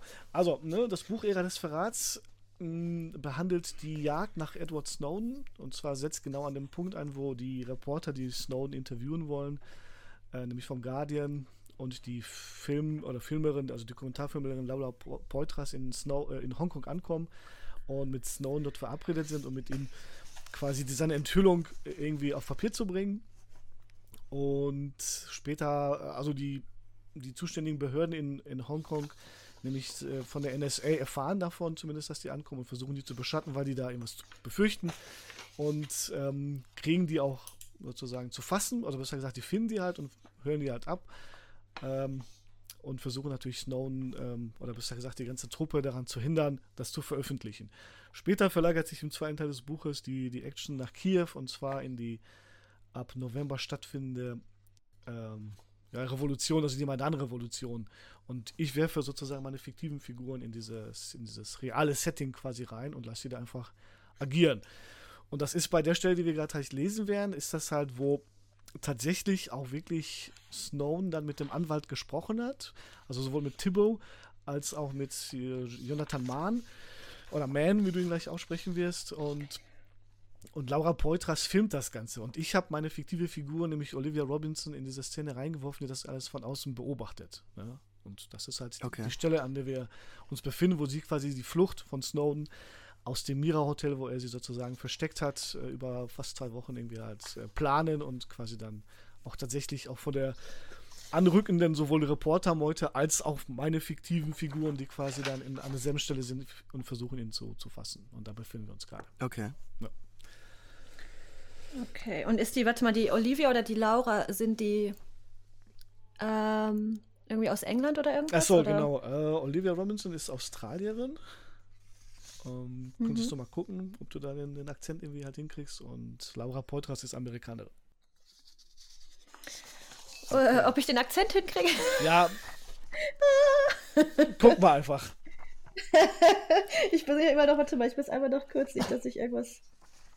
Ähm also ich krieg den Snowden auch nicht so gesprochen, wie Snowden spricht, ja. Also ich bin ja. Der spricht ja so lakonisch langsam, das kriege ich ja nie, nie im Leben hin. Aber ich versuche, ich tue mein Bestes. Okay. Na dann, sollen wir loslegen? Ja, warte mal. Hm. Eine Sache wollte ich mir nur noch hier. Ja, okay. Let's do it. Okidok. Hongkong, 10. Juni 2013 gegen 12 Uhr. Laura Poitras war bereits vor ein paar Tagen vom W Hotel wo sie die ersten Tage mit Greenwald und McAskill wohnte, ins Myra gezogen. Und zwar in das Zimmer 1113 in der elften Etage des Hotels. Nachdem die Presse scheinbar herausgefunden hatte, wo Snowden wohnte und es immer wahrscheinlicher wurde, dass sie bald vor seiner Tür stehen würden, zog sie mit Snowden in ihr Zimmer. Während des gesamten Tages stand Snowden mit Greenwald über verschlüsselte Kanäle in Kontakt. Wie sich herausstellte, hatte sich dieser mit den Anwälten getroffen, die bereit waren, Snowden in Hongkong juristisch zu vertreten. Greenwald schickte Snowden dann eine Vollmacht, mit der er die Anwälte beauftragte, für ihn zu arbeiten. Nach einer kurzen telefonischen Besprechung fuhr Jonathan Mann in Begleitung von Olivia Robinson ins Myra und man verabredete sich in Poitras Zimmer, um die Flucht aus dem Hotel für Snowden zu organisieren. Nach einer kurzen herzlichen Begrüßung rief Mann seinen Partner an. Poitras drehte die ganze Zeit weiter, um Material für ihre Dokumentation zu haben. Snowden saß nervös auf dem Bett. Er trug ein schwarzes T-Shirt und eine schwarze Hose. Seine markante Brille hatte er gegen Kontaktlinsen ausgetauscht. Der Mann, den Olivia gestern erst im Fernsehen gesehen hatte, war auf den ersten Blick nicht wiederzuerkennen. Sie stellte sich hinter Laura, um nicht im Fokus der Kamera zu stehen, und beobachtete die gesamte Szene aufmerksam. Hi, Robert. Können Sie reden? Sprach Jonathan Mann auf Englisch mit einem breiten asiatischen Akzent in sein Handy. Er sah Snowden in seinem Sessel gegenüber. Seine schwarzen Haare waren durcheinander und seine große Nerdbrille hing ihm schief ins Gesicht. Er trug ein offenes schwarzes Sakko, ein hellblaues Hemd und keine Krawatte. Er blickte ruhig und entschlossen zu Snowden und lächelte zuversichtlich. Ich bin gut angekommen und sitze jetzt beim Mandanten. Können wir den Plan besprechen? Läuft der Antrag offiziell schon? Das weiße Licht der typischen Bettlampen des Myras tauchte das Zimmer in eine wohlige, ruhige Stimmung, die sich jedoch nicht einstellen wollte. Snowden rutschte unruhig auf der Bettkante hin und her und biss sich auf die Lippe. Können wir über Lautsprecher weiterreden? fragte Mann und stellte sein Handy um. Ja, hi, sagte Thibault blechern. Ähm, hi, hier ist ähm, Ihr Mandant sagte Snowden, rieb sich mit der linken Hand seinen Ellbogen und lachte schüchtern. Hi Edward, wie geht es Ihnen? Ähm, ziemlich gut. Es, es geht mir gut. Okay. Ich habe mich gerade mit dem Leiter des UNHCR in Hongkong getroffen. Dort weiß man, dass Sie den Schutz des UNHCR einfordern und Sie können mit uns zum Sitz der UN kommen. Äh, okay. Jetzt ist zwar Mittagszeit, aber man wird uns reinlassen. Okay.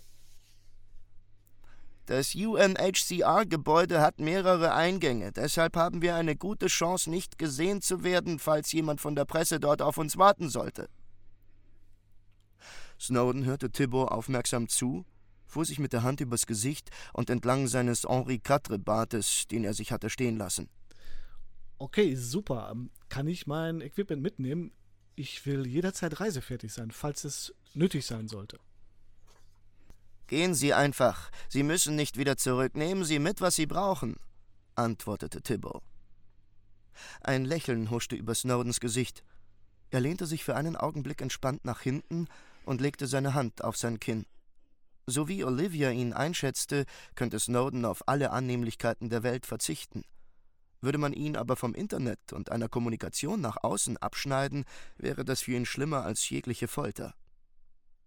Mr. Mann weiß, wo ich Sie abhole, dann bringe ich Sie zum UNHCR, sagte Thibault. Das klingt gut. F vielen Dank für Ihre Hilfe, meinte Snowden sichtlich entspannt. Er macht sich Sorgen über die nächsten Schritte, über seine Unterkunft. Er braucht ein Privatquartier, wo ihn die Polizei nicht findet, sagte Mann zu seinem Partner. Machen Sie sich darüber keine Sorgen, kommen Sie erstmal ins UN-Gebäude. Ich verstehe. Ich melde mich, bevor wir losfahren, entgegnete Mann. Alles klar, danke, wir sehen uns später, antwortete Thibault. Jonathan Mann verabschiedete sich, legte auf und räusperte sich. Wir haben kein Auto und ich überlege, ob wir nicht die Rezeption bitten könnten, uns eine Fahrgelegenheit zu organisieren. Snowden schaute Mann entgeistert an. Sie versuchten seine Flucht zu managen und vergaßen ein Fluchtauto zu besorgen? Oder nehmen wir einfach ein Taxi. Aber bei dem Verkehr hier im Tsim-Sha-Tsui-Viertel ist es schwierig, ein Taxi zu bekommen, sinnierte der Anwalt. Snowden rutschte wieder unruhig hin und her und fragte: Gibt es einen Präzedenzfall dafür, dass Hongkong jemand aus ähm, politischen Gründen ausgeliefert hat? Nicht, dass ich wüsste, aber wenn wir auf Folter plädieren oder Asyl beantragen, dann müsste die Regierung sie laut Gesetz anerkennen und in Hongkong aufnehmen, weil man nicht weiß, wohin man sie zurückschicken kann. Olivia überlegte, ob sie ihre Bedenken bezüglich einer möglichen Staatenlosigkeit von Snowden ins Spiel bringen sollte, aber sie wollte den Whistleblower nicht noch nervöser machen, als er ohnehin schon war. Snowden rieb sich seine Augen. Die Kontaktlinsen juckten. Der Anwalt sprang schließlich auf, schaute kurz aus dem Fenster und fing wieder an zu telefonieren. Snowden starrte konzentriert vor sich hin. Olivia vermutete, dass er tausend Möglichkeiten, die er als CIA-Agent kennengelernt hatte, ein Gebäude unsichtbar zu verlassen, durchspielte. Dann legte er sich aufs Bett und blickte zur Decke auf der Suche nach der besten Lösung für sein Problem. Poitras filmte weiter. Olivia wusste, dass wenig Zeit blieb, um Informationen mit Snowden auszutauschen. Sie kniete sich vor ihn hin und berührte ihn sanft am Knie. Ich wollte Ihnen nur sagen, dass ich Ihren Mut bewundere. Wir stehen hinter Ihnen. Snowden setzte sich auf und schaute sie wachsam und interessiert an. Äh, ich danke Ihnen sehr. Wer, wer sind Sie nochmal? Ich heiße Olivia Robinson und bin eine Wikileaks-Aktivistin. Man hat mich geschickt, um juristischen Beistand für Sie zu besorgen und den Kontakt zwischen Ihnen und unseren Rechtsanwältin Sarah Harrison herzustellen. Die Zeit ist sehr knapp, deswegen fasse ich mich kurz. Hier sind alle wichtigen CryptoCat-Kontakte, die Ihnen bei der Flucht aus Hongkong helfen könnten. Snowden klappte schnell seinen Laptop auf, entsperrte ihn, öffnete CryptoCat und gab die Daten ein, die Olivia ihm gegeben hatte. Ist Sarah nicht die rechte Hand von Julian Assange? fragte er, während er tippte. Das stimmt. Sie wird in ein paar Tagen hier ankommen, mit Ihnen Kontakt aufnehmen und alles veranlassen, um Sie aus Hongkong herauszuschaffen. Wir werden Sie nach Ecuador, Venezuela oder Island bringen. Dort, wo die Amerikaner keinen Zugriff auf Sie haben werden. Snowden schaute hoch und studierte Olivias Gesichtszüge aufmerksam. Wenn der Plan aufgeht, wäre ich Ihnen immer zu Dank verpflichtet. Wir lassen nicht nochmal zu, dass jemand, der bereit ist, die Wahrheit zu sagen, für alle Ewigkeiten im Gefängnis verschwindet. Es wird keinen weiteren Manning geben. Snowden nickte. Olivia beschloss, ihn in Ruhe zu lassen und ging zu Laura. Wie geht es jetzt für dich weiter? fragte sie die Filmemacherin. Ich will auf jeden Fall noch etwas in Hongkong bleiben und versuchen, so viel zu drehen, wie es nur geht. Glenn, Evan und ich wollen weiteres Material veröffentlichen und das in den Medien weiter aktuell hochhalten. Vielleicht gelingt es mir auch Ed mit einer Kamera auszutauschen, äh, auszustatten, sodass er vielleicht weiterdrehen kann. Die USA werden auf jeden Fall versuchen, dich festzuhalten und an das Material zu kommen. Dessen bin ich mir bewusst und werde deshalb auch nach Berlin gehen, wenn es soweit ist. Das ist sehr gut. Wie geht es Julian? Den Umständen entsprechend. Ich werde, wenn die Verhältnisse es zulassen, auf jeden Fall nach London kommen und den Film weiterdrehen. Olivia biss sich auf die Lippe und überlegte, ob sie das heikle Thema ansprechen sollte, war jedoch überzeugt, dass Assange an einer Antwort ebenfalls interessiert sein würde. Es konnte nicht schaden, vorzufühlen. Du bist doch jetzt im Besitz des Materials, das euch Ed gegeben hat. Wie stehen die Chancen, dass Wikileaks einen Teil davon veröffentlichen kann? Poitras schaute sie durchdringend an und ließ mehrere Sekunden verstreichen, bis sie antwortete. Ich kann Julian nicht das Archiv überlassen. Er steht unter ständiger Überwachung und sitzt in der ecuadorianischen Botschaft quasi in Gefangenschaft. Ed hat es nicht gewollt und ich glaube, dass die Veröffentlichung auf Wikileaks von vielen Top-Secret-Dokumenten nicht der Sache dienlich sein wird. Wir wollen eine breite Debatte über die verfassungswidrige Sammelwut von Daten durch die westlichen Geheimdienste sowie unerlaubte Kontrolle des Staates über seine Bürger führen. Die Herausgabe geheimdienstlichen Materials war nie Edwards Absicht. Und ihr neigt leider dazu, Dokumente wahllos und ungeschwärzt ins Netz zu stellen – in dieser Angelegenheit wäre damit niemandem gedient. Olivia versuchte ihre Wut zu unterdrücken.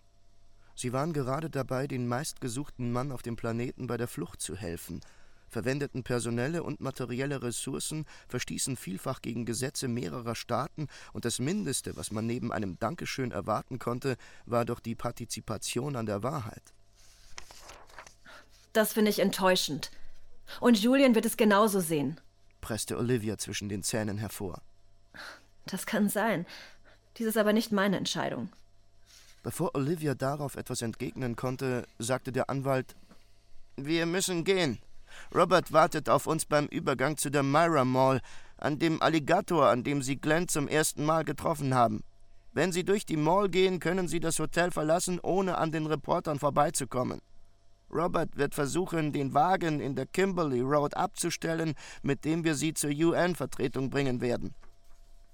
Snowden packte schnell einen Laptop ein, zog sich sein Sakko über und nahm seine blauen Plastiktaschen, in die er scheinbar sein gesamtes Leben gepackt hatte.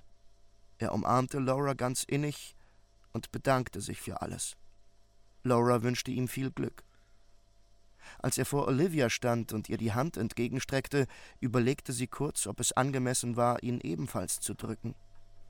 Sie war aufgewühlt, durcheinander, wütend. Da stand einer, der sein Leben geopfert hatte für eine gute und gerechte Sache.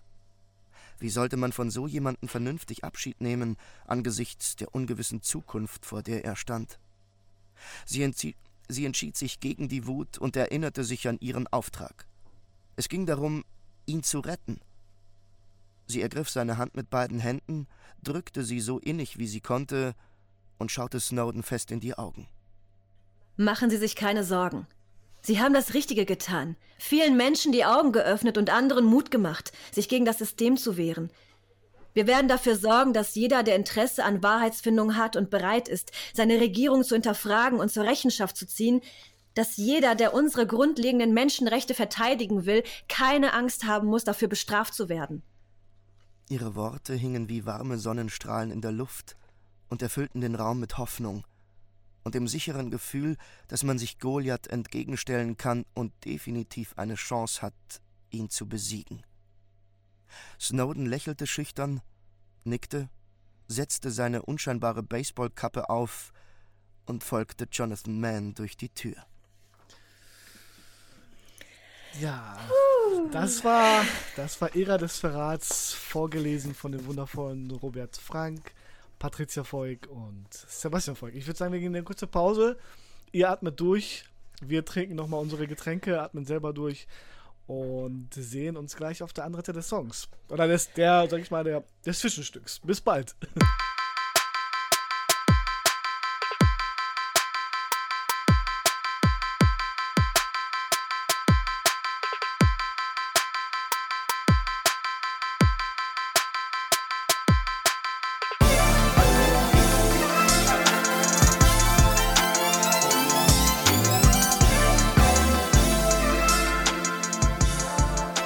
Ja, Robert, großartig, mein Gott. Cool. ja. ich, ich liebe es dir zuzuhören. Danke dir. Danke, hat Spaß gemacht. ja, total. Wow.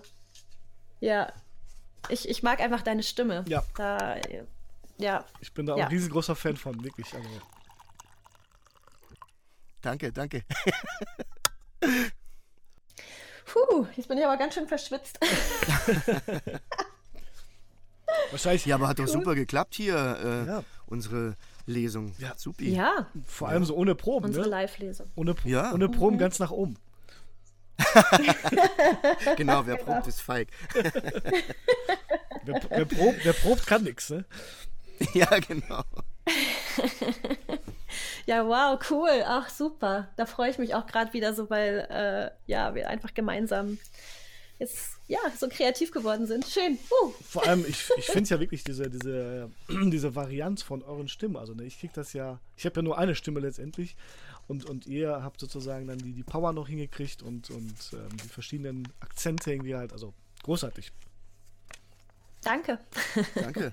da merkt man die Schau. Aber du musst ja hier recherchiert haben wie ein Wahnsinniger, oder? Wenn du dich da so an so äh, Tatsachendinger da irgendwie ranwagst, finde ich ja nochmal krasser als jetzt jemand, der generell was Fiktives schreibt. Also ich meine, klar, du hast auch fiktive Figuren drin oder so, aber äh, ansonsten musst du ja unglaublich ähm, dran sein an der Realität, oder? Es ist ja irre Vorarbeit. Ja, also ich sag mal, diesen Dings, ne, diesen, diese Szene, äh, die ich da, die da beschrieben ist, irgendwie, die habe ich wirklich, glaube ich, an die 80 Mal rückwärts gesehen schon mittlerweile, ja.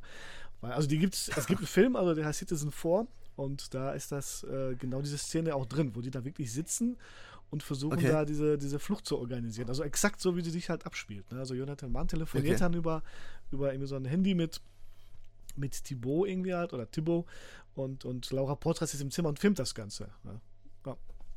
Und, und mhm. alles andere, klar, ich meine, der die, die, die Arbeit an dem ganzen Roman hat ja fast sechs Jahre gedauert, so ein bisschen irgendwie halt, ne? Wahnsinn. Ja. ja. Und, und, nebenbei, also, oder nebenbei, eigentlich unterrichtest du und schreibst nebenbei, so muss man sagen, ne? äh, und, aber kannst du dir vorstellen, dass, äh, wenn das äh, total flutscht mit der Schreiberei, dass du dann quasi das Lehrerdasein an den Nagel hängst? Also, ich sag mal so, wenn ich die Sicherheit hätte, dass, ähm, dass die Kohle exakt so reinkommt, monatlich, die wir halt so mhm. zum, zum Leben brauchen, wäre das nochmal auch eine Option, auch angesichts der jetzigen, der jetzigen Zeit, dass man halt sagt, ähm, man verkauft ja trotzdem Bücher, auch wenn alle Geschäfte zu sind. Wenn man sich halt auf den auf das E-Book-Segment verlässt irgendwie halt und alles andere außen vor lässt irgendwie halt. Ja, weil Bücher werden ja sowieso ständig gekauft, egal ob jetzt in einer Buchhandlung mhm. oder als E-Book. Äh, also wenn, ne, der Greg Walters hat zum Beispiel vor, wie gesagt, vor zwei Folgen gesagt, dass er davon leben könnte. Das war ja leidenschaftlicher Lehrer auch letztendlich. Mhm. Aber wenn, wenn ich wüsste, das würde jeden, jeden Monat reinkommen, wäre das vielleicht eine Überlegung, also mit der ich derzeit meine spiele, weil ich sehe ja, wie viel, wie viel dabei rumkommt derzeit. und naja, davon gut, kannst du ja nichts ist natürlich ja auch, das ist, halt der, der ist ja auch alles nicht so einfach. Ja. Ne? Also beim, beim Greg ist ja jetzt, äh, denke ich, dieses Jahr einfach toll gewesen, weil er ja dann auch ja. diesen Preis da einheimsen konnte und ich glaube, das kickt einen nochmal so ein bisschen. Ne? Ja. Ähm, aber der hat ja jetzt auch, weiß nicht, ich glaube, der hat ja schon zehn Bücher jetzt geschrieben oder Ja, so, genau, ne? das, ist, das, ist, ja der Punkt, ne? Der hat einfach der, hat eine breite Palette letztendlich. Und der, also in dem, in dem Podcast hat er gesagt, dass er schon seit, im Endeffekt seit Jahren davon leben könnte, aber der macht dann trotzdem noch gerne Lehrer eingehalt, ne? Und ja. ja. Vor allem, das ist ja ziemlich ernüchternd, was du jetzt verdient hast in der letzten Zeit. Fast gar nichts, ne? Bei schon einigen verkauften Büchern. Ja, davon kannst du ja. Aber dabei ist es doch als, als E-Book immer noch so, dass dir da ja unterm Strich eigentlich mehr bleibt, als wenn du beim Verlag wärst. Ja, ne? definitiv. Und ja. das kann man ja, das, das Gute ist ja, als Self-Publisher kannst du das ja noch so ein bisschen steuern, weil klar, wenn du die Rechte abgibst halt an einen Verlag, dann machen die ja damit, was sie wollen. Und, und ich mhm. meine, wenn der Greg Walters jetzt zum Beispiel seine Bücher mittlerweile, glaube ich, als E-Book für 10 Euro verkauft, dann bleiben ja, wenn du das bei Amazon bleibst, bleiben ja fast 70 Prozent bei dir übrig irgendwie halt. Ne? Und das ist ja dann schon, ja. das ist schon eine Menge plus. Das ist ordentlich, genau, ja. Plus natürlich dann noch dieses an Kindle, äh, also Kindle Unlimited Programm, was du da noch fährst. Dann kriegst du ja auch noch diverse Bonis, wenn du dann so ein All-Star ähm, Autor bist, da kommt echt einiges bei rum, ne? Also. Ja, ich glaube, die hatten auch noch das Glück, äh, ich weiß jetzt gar nicht, äh, ob ihr darüber auch gesprochen hattet, über die Weltenbauer. Ja, ne? ja genau, das ist ja Feuerbach, ähm, genau. Ja, dass dann diese, diese Zusammenfügung äh, der drei Autoren, ich glaube, da profitieren alle drei von, ne? Also, ja, deswegen schreiben die auch das, zu dritt jetzt ein Buch irgendwie halt auch, ne? Ja, ja, genau. Ja, mhm. ja das, das stimmt. Also das ist natürlich so ein Wunsch irgendwie halt, aber ich liebe auch diese Sicherheit im, im Grunde, ne, die, die ich jetzt einfach durch den Job habe. Ich muss, ich muss jetzt auch nichts schreiben, ne? davon hängt ja mein Leben nicht ja, ab. Ne? Das ist ja das, absolut, das ist natürlich auch eine Riesenerleichterung. Ja, ja. Das, ist, das ist geil, dass ich halt mittlerweile auch zu Hause sitzen kann ne, in Corona-Zeiten und die Kohle kommt eh trotzdem rum. Ne? Und, ähm, mhm. und klar, natürlich muss man ein bisschen Homeoffice machen, aber. Bist du verbeamtet? Äh, nee. Nee, das nicht. Ja. Aber Nicolette ist halt verbeamtet, also meine Frau. Mhm. Halt und insofern wird, wird nicht jeder Lehrer mehr verbeamtet, ne? Ist nicht, ist nicht so. Ähm, das, also ich habe ja nicht auf Lehramt studiert letztendlich. Ich habe ja, ich bin ja Seiteneinsteiger sozusagen. Ich habe ja auf Magister studiert, okay. Geschichte und Politik. Und mhm. ähm, und manchmal hängt es ja auch davon ab, zum Beispiel mittlerweile, ob du halt, wie, wie deine gesundheitliche Situation ist. Also ich bin gesund dafür, aber zum Beispiel kenne diverse Kollegen, denen wo gesagt worden ist, ja, du bist, keine Ahnung, manchmal auch zu dick. Ne? Die sagen hier, äh, bestehende Erkrankungsprobleme oder Punkte, wo wir halt sagen können, dass du halt dich langfristig erkranken könntest, für, für Beamten nicht, nicht, ne? Gibt, oder Ach, Ach echt? Ja, das wusste ich gar nicht. Ja. Das ist ja wow. heftig. Ja.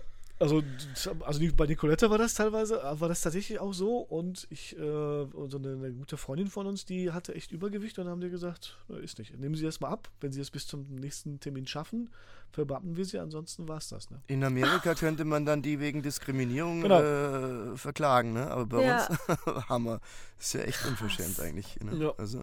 Wow, das ist ja wirklich Diskriminierung, ey. Wow. Ja. Okay. Kenne ich diverse, also zwei, also bei Nicoletta war das, wie gesagt, so gut, da hat sie das so gesagt, ja, das ist jetzt nicht so viel, ja, das sind jetzt so drei Kilo, aber machen Sie mal was und so, ne, und dann sind wir safe, ne, und, ja. Hä? Ja. Aber das, hä? Ja, schon wow. echt fies, schon echt fies. Aber die Frage ist auch, ob man verbeamtet sein will, ne, weil die äh, schicken dich ja dann dahin, wo sie dich brauchen du kannst zwar, glaube ich, ja Wunschorte angeben, oder? Aber. Ähm naja, sagen wir mal, wenn du jetzt sicherheitsorientiert bist, ist das mit das Geilste, was dir passieren kann, ne?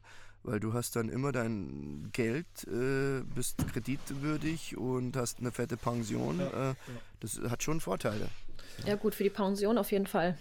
Und der Nachteil, also, also der Nachteil ist da, den du halt gerade gesagt hast, zum Beispiel, das haben wir jetzt auch so, so erfahren, dass die sagen, ähm, zum Beispiel an so bestimmten Orten, vor allem so in Ostfriesland, haben wir von so einigen Fällen gehört, dass die gesagt haben, ach, hier sind genug Lehrer, aber wir brauchen ganz dringend jemanden, ne, 40 Kilometer weiter an eine Realschule. Und dann kommandieren die dich im Prinzip ab und du kannst da erstmal nichts gegen machen. Ne? Also die, die, die mhm. können sich dann, dann dementsprechend halt. Ja, ich erinnere mich, ich hatte einen Grundschullehrer, der war großartig in der Grundschule. Der wurde dann versetzt in, in die Hauptschule. Mhm, genau, genau. Und der kam mit den Pubertierenden überhaupt nicht klar, stürzte in eine tiefe Depression. Oh. Das ist richtig heftig. Ja. Ja. Und da kannst du dich auch nicht gegen wehren dann. Äh, wollen wir jetzt nochmal die Top 5 Sprecher machen? Ähm, weil wir sind ja jetzt natürlich schon ziemlich fortgeschritten, auch in der Zeit. Oder sagen wir einfach, das ist wirklich eine lange, also es ist natürlich sehr viel, was wir heute alles verhandeln. Wenn der Robert Bock hat, hätte ich da, hätte ich da noch Lust zu. Also, wenn Robert mit der Zeit unterwegs ist. Also äh, ich habe überhaupt keinen Zeitdruck. Also das Einzige, wie gesagt, ich werde mich äh, der, der, der, dem Ranking etwas entziehen, aber ich kann durchaus mitreden. ja, dann lass uns das machen, weil wie gesagt, dann haben wir eine, einen riesen Podcast irgendwie, das ist ja nicht so schlimm. Also, ja. also ich habe bis zwei Zeit, also das kriegen wir in einer halben Stunde hin. Okay, super. Okay, cool. Ähm, ja, ich, wie gesagt, du kann, wir, können, wir können einfach auch sagen, wen finden wir toll. Also im Allgemeinen, dass wir es nicht äh, als 1, 2, 3, 4, 5 betiteln. Also ich mache das. Äh, genau. Und wenn, wenn, dann könnte man jetzt einfach sagen, okay, Nummer 5, also es ist einfach, wie es ist. Ähm, das ist halt, hat nichts zu tun, dass einer besser oder schlechter ist, sondern es steht jetzt einfach auf Platz 5, sozusagen. Genau, wir ranken sozusagen alle Sprecher, die es halt so gibt, sowohl halt was, was Hörspiele angeht, als auch natürlich äh, Schauspieler und Schauspielerinnen. Ja, also das heißt, die dürfen wir nicht vergessen. Ähm, ja, deswegen, Patricia, sag mal an. Und hier kommen eure Top 5 Records. Top 5 Records.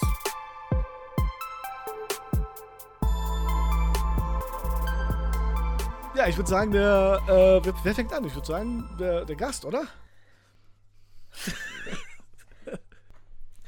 Ja, äh, da muss ich gleich sagen, also ähm, da habe ich echt äh, Schwierigkeiten, da jetzt so eine Top 5 äh, Begrenzung hinzulegen, weil es gibt einfach viel zu viel äh, tolle Leute, als dass ich die jetzt auf 5 äh, reduzieren äh, wollen würde. Aber ähm, ich bin gespannt, wen ihr in die Runde werft und ich möchte vielleicht allen voran sagen, dass eine Stimme, die mich unglaublich geprägt hat, schon von klein auf, der wunderbare, mir vor allem damals als Märchenerzähler bekannte Hans Hans Page war. Ah, richtig. Was hat er nochmal uh, was hat er nochmal angesprochen? Genau, sagt mir jetzt gerade auch nichts. Bitte? Was, was hat er nochmal angesprochen? Nee, e-, eben ganz, ganz viele Märchenkassetten, die ich damals auch gehört hatte. Und da war er eben der Märchenerzähler. Mhm. Und es ist also äh, eine, eine unglaublich äh, markante Stimme und, und großartig die Dinge vorgetragen und hat natürlich auch weitaus mehr äh, als mhm. nur Märchen gemacht, aber der, der hat mich eben als Kind schon äh, in unzähligen Märchenstunden verzaubert und äh, ja, den finde ich großartig. Hm. ist, ist auf jeden Fall, glaube ich, in der Hörbuchszene ein schon großer Name. So wie ich manchmal diverse Podcasts gehört habe, ist er schon echt ziemlich weit, weit oben. Ne? Also, meiner, meiner Ansicht nach. Ja, denke ich doch. Sebastian, was liegt denn bei dir an? Ja, ich mach mal Ladies First. Ähm, und zwar, ich gucke ja die ganze Zeit Friends, die, ähm, also die Serie Friends. Und da wird natürlich Jennifer Aniston von der wundervollen Ulrike Stürzbecher eingesprochen, die auch Kate Winslet spricht. Und die würde ich bei mir mhm. auf, die, auf die 5 packen. Okay, ja, ja. Ich äh, habe auch etwas, was mich äh, meine Kindheit über begleitet hat, und zwar die Stimme von Alf, ah. Tommy Piper. Ja, natürlich, klar. Ja, ähm, genau, also ich habe Alf äh, geliebt. Ich hatte davon auch Hörkassetten, äh, aber auch natürlich so die Serie und äh, genau. Und so eine markante Stimme einfach. Ja, ja. Da, da, fällt mir dann natürlich auch gleich nochmal jemand ein, nachdem du Alf sagst, war natürlich auch ganz herrlich Hans Klarin äh, bekannt als Pumuckel. oh ja, stimmt, du hast recht, ja, ja. okay, also Nummer 4 bei Robert Hans Klarin. ähm, dann nehme ich, äh, der, den, die Stimme begleitet mich auch schon seit seit, seit meiner, ja, keine Ahnung, Kindheit in Deutschland, ja, also seitdem ich hier bin, gibt es halt eine Stimme, die mich immer wieder begeistert hat, und zwar von Joachim Kerzel. Und zwar ist das die Stimme von, äh, Synchronstimme von Dennis Hopper, Dustin Hoffman, Harvey Keitel. Ah, äh, yeah. Teilweise auch Robert De Niro in manchen Filmen. Also die, da, darf ich da kurz äh, anmerken, es gibt ja. den tollen Film von Stephen King, Shining, der äh, seinerzeit ähm, synchronisiert wurde, äh, also, weil Joachim Kerzel hat meistens Jack Nicholson auch gesprochen. Und damals richtig, richtig. hat aber Jack Nicholson ähm, Jörg Plewer gesprochen, wenn mich nicht alles täuscht. Und Joachim Kerzel spricht äh, aber in dem Film auch äh, einen Vorgesetzten von Jack Nicholson. Und als ich das dann Jahre später äh, gesehen habe, als mir die Stimmen bekannt waren, war ich immer irritiert, weil der Falsche gesprochen hat. sozusagen. Ja. Aber Joachim Kerzel ist großartig, ja. Ja. Ja. Was ist denn, äh, also das, das irritiert mich auch immer, wenn zum Beispiel so Stimmen wechseln. Äh, du kennst dich ein bisschen besser aus. Kennst du denn eine äh, Stimme, die sich so krass gewechselt hat? Also beim Synchronsprechen, wo du gesagt hast, das ist ja Wahnsinn. Ja, ich, ich, mag, ich mag das nicht, wenn das wechselt, wenn man das so, so mhm. weil stell dir mal mhm. vor, du würdest jetzt jemanden treffen, den du gut kennst, dein bester Kumpel, und der spricht plötzlich mit einer anderen Stimme. Das ist ja, das ist ja total irritierend. Ne? Also, ja, klar. Ähm, ja. Deswegen ist das eigentlich schon immer toll, wenn es Feststimmen gibt, äh, wo man dann sagt, man bleibt dann auch bei dem. Mhm.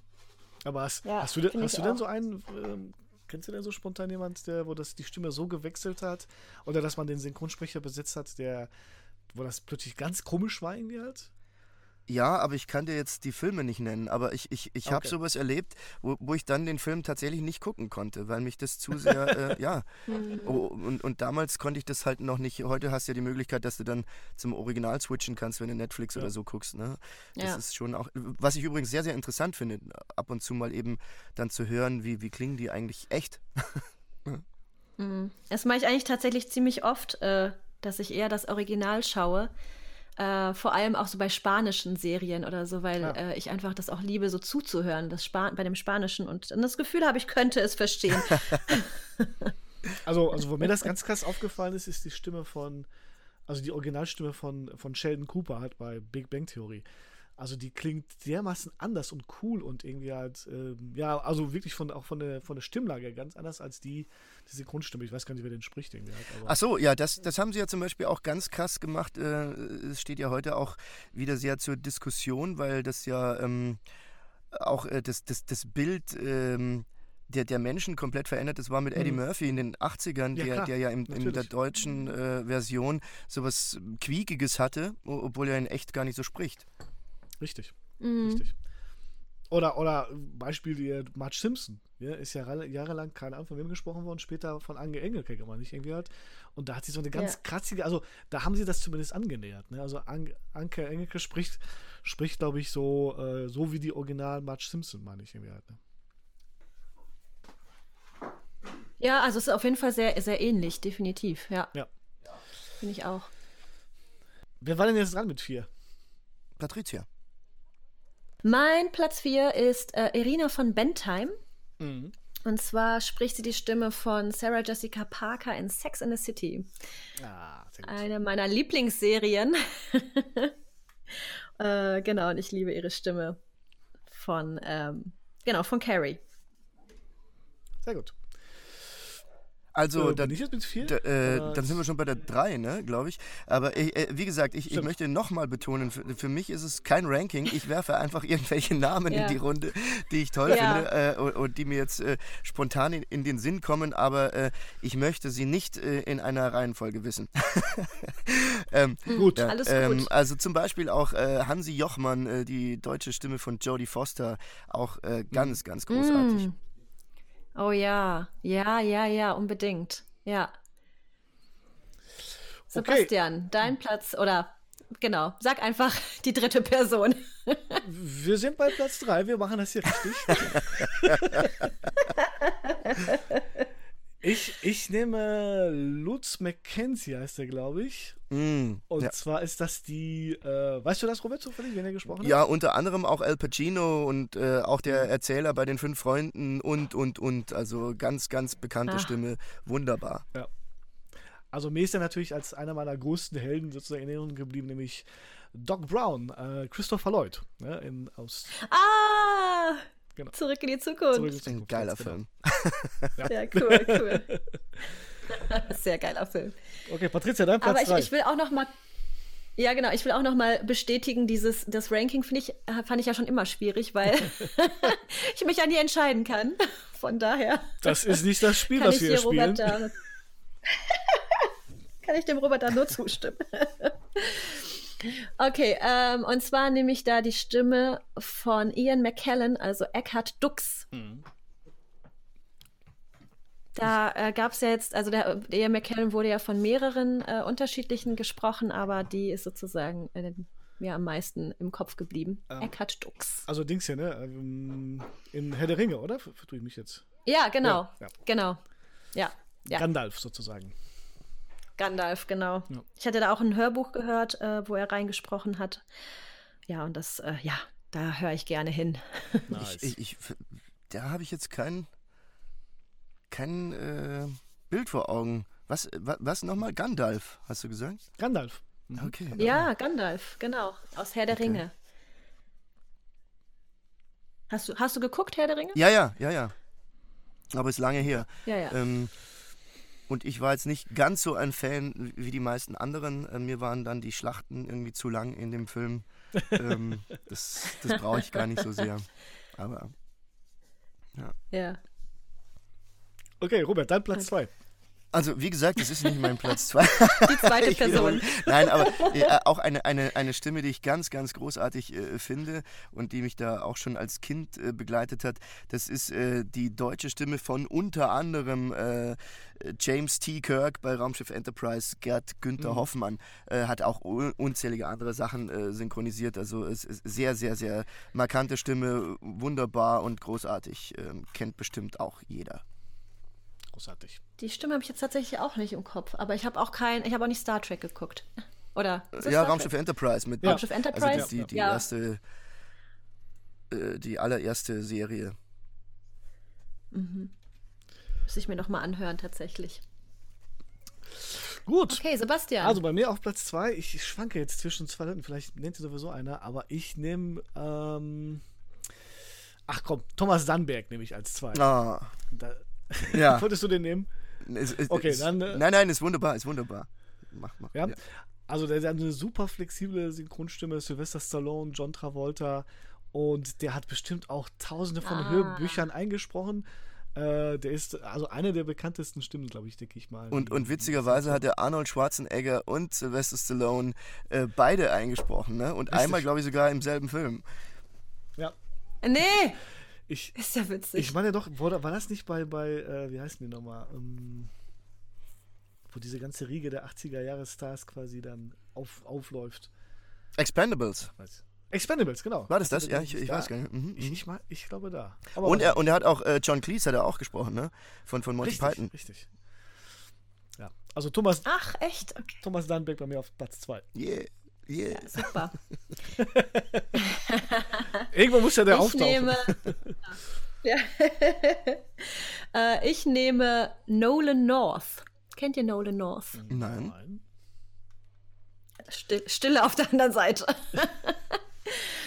Und zwar hat er äh, vor allem auch ein Computerspiel gesprochen, äh, Uncharted. Ah. Äh, da spricht er die Hauptfigur Nathan Drake. Ich spiele ja so gern PlayStation. Und er hat aber auch super viele Hörbücher eingesprochen und so. Ich mag einfach seine Stimme sehr, sehr, sehr gerne hören. Nice. Gut, dann sind wir ja schon fast durch, oder? Also, Robert, dein Platz 1. Da, da, da muss ich jetzt passen. Die, die 1 bleibt frei, weil, also, das ist.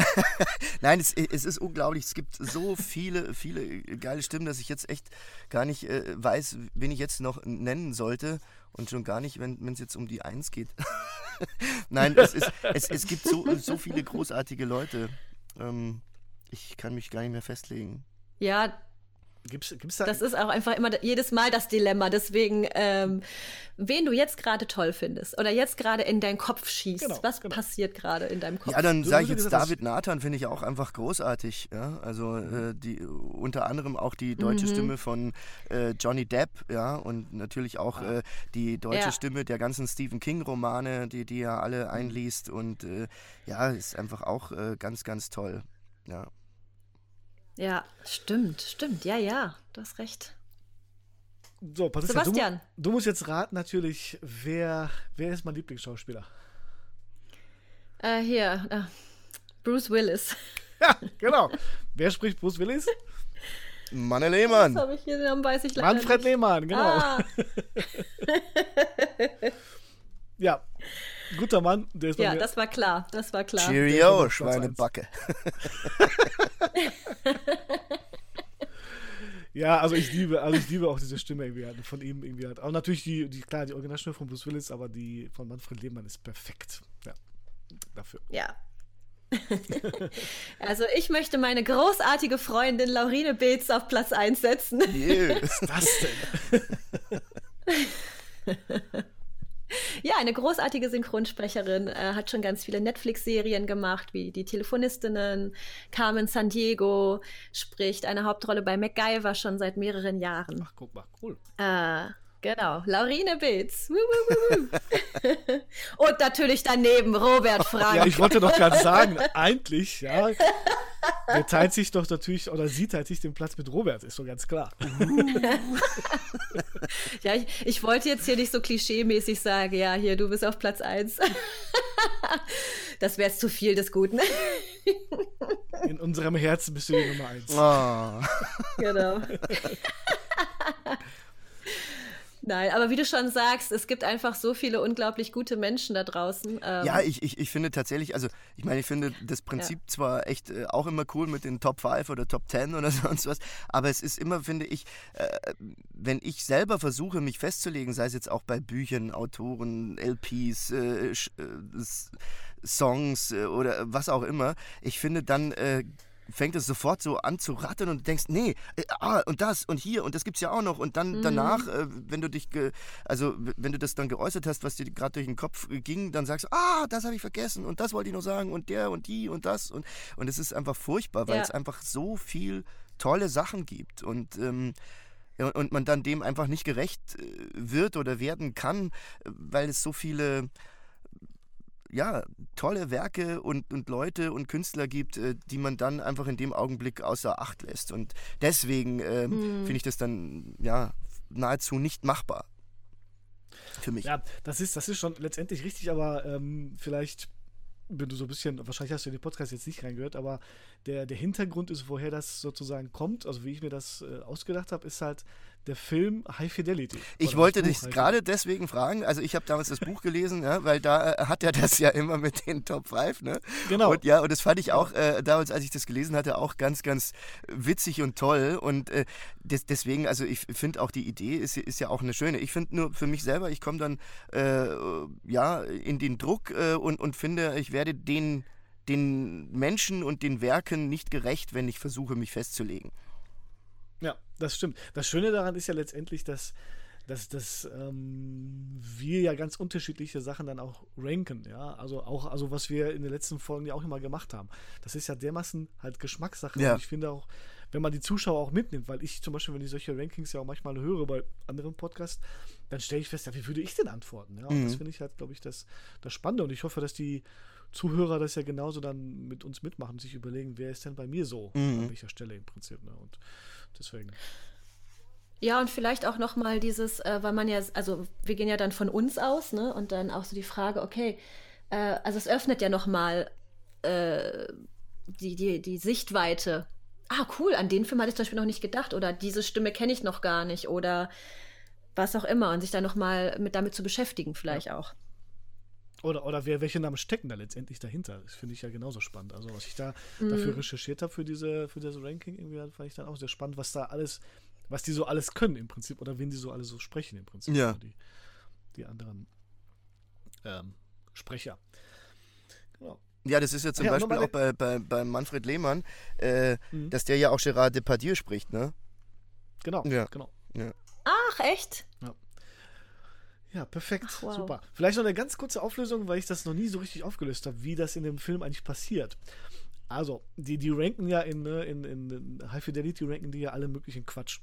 Und dann gibt es ja dann eine Stelle, wo so zwei Punks äh, Musik aufnehmen, ja, die dann in dem, in dem, in dem Laden von dem, von dem Rob alle möglichen Platten immer klauen. aber da sind voll die genialen Musiker und dann läuft irgendwann so eine Platte von denen oder eine Kassette von denen im Hintergrund. Und der Rob, der also von John Cusack gespielt wird, ist so begeistert von der Platte oder von dem Song, dass er mit denen eine Platte aufnehmen will. Ja, oder doch eine Platte produzieren will. Und dann fragt er, wie heißt denn dein Label? Und dann sagt er Top 5 Records. Ach, geil, okay. Jetzt habe ich es endlich, ich habe den Film nochmal gesehen und dachte mir, okay. Ich muss das mal auflösen letztendlich. das waren für euch.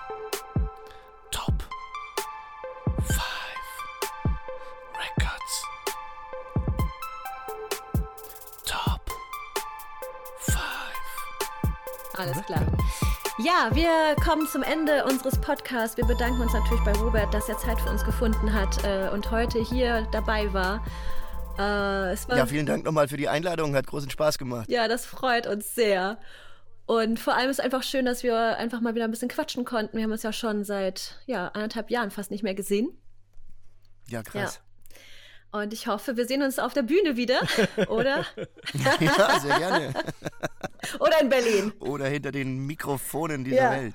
Ja, ja, genau. Aber wir sind denn deine Pläne so für die, für die kommende Zeit? Was steht denn so bei dir auf dem, auf dem Zettel sozusagen?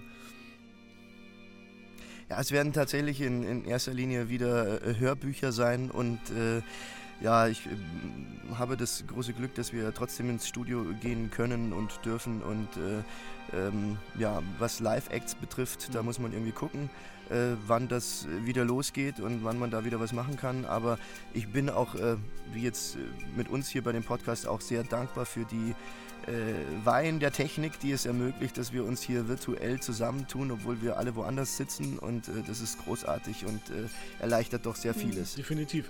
Ja, auch von meiner Seite. Also wie gesagt, vielen lieben Dank. Ich fand ja schon, wie gesagt, herausragend von dir oder ganz lieb, dass du mir, wie gesagt, die, die, die, die Tür geöffnet hast sozusagen, ja, für das, für die Welt des, des Hörbuchs irgendwie, weil ich das so beeindruckend fand. Und, und natürlich mit dem Gedanken Spiele, äh, das Hörbuch jetzt letztendlich dann irgendwie in Angriff zu nehmen. Bin so ein bisschen in Verhandlungen, mal gucken, was sich daraus ergibt.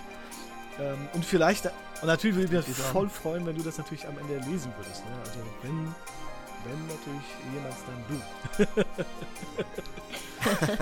also der nächste Job ist gesichert sozusagen. Falls. yeah. Genau, das, unser Podcast fungiert auch als Jobbörse. Also wenn ihr Jobs habt, braucht, ruft uns an. genau. Also wir bedanken uns auch ganz lieb bei unseren Hörern, die äh, jetzt auch bei zwei Stunden wahrscheinlich mal noch äh, dranhängen und uns lauschen. Äh, wir lieben euch alle. Vielen Dank, dass ihr äh, weiterhin uns gewogen bleibt. Äh, schreibt weiter Kommentare unter Instagram, wie ihr gerade gesehen habt. Äh, ja, bleibt gesund, bleibt stabil. Das war Buchenbühne Folge 19. Robert Frank, vielen lieben Dank fürs, fürs Mitmachen. Alles klar, vielen Dank, macht's gut. Auf Wiedersehen.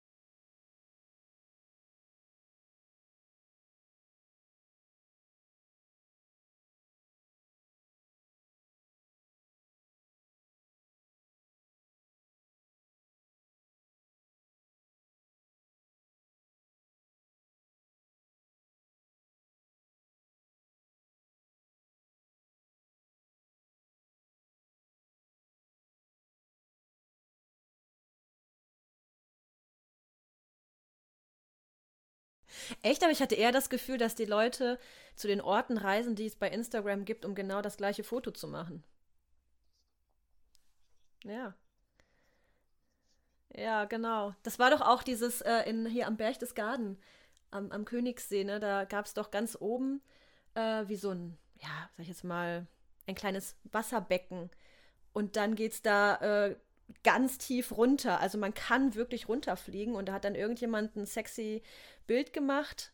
Und seitdem wollen da alle hin, um dieses Bild zu machen. Da sind auch schon einige Menschen gestorben, weil sie eben dann diesen Wasserfall da runtergeflogen sind. Ähm, aber es war sozusagen der, ja, weil das Bild so toll war, muss, und da ging es ja nicht darum, das zu sehen, sondern es ging nur darum, auch das Bild dort zu haben.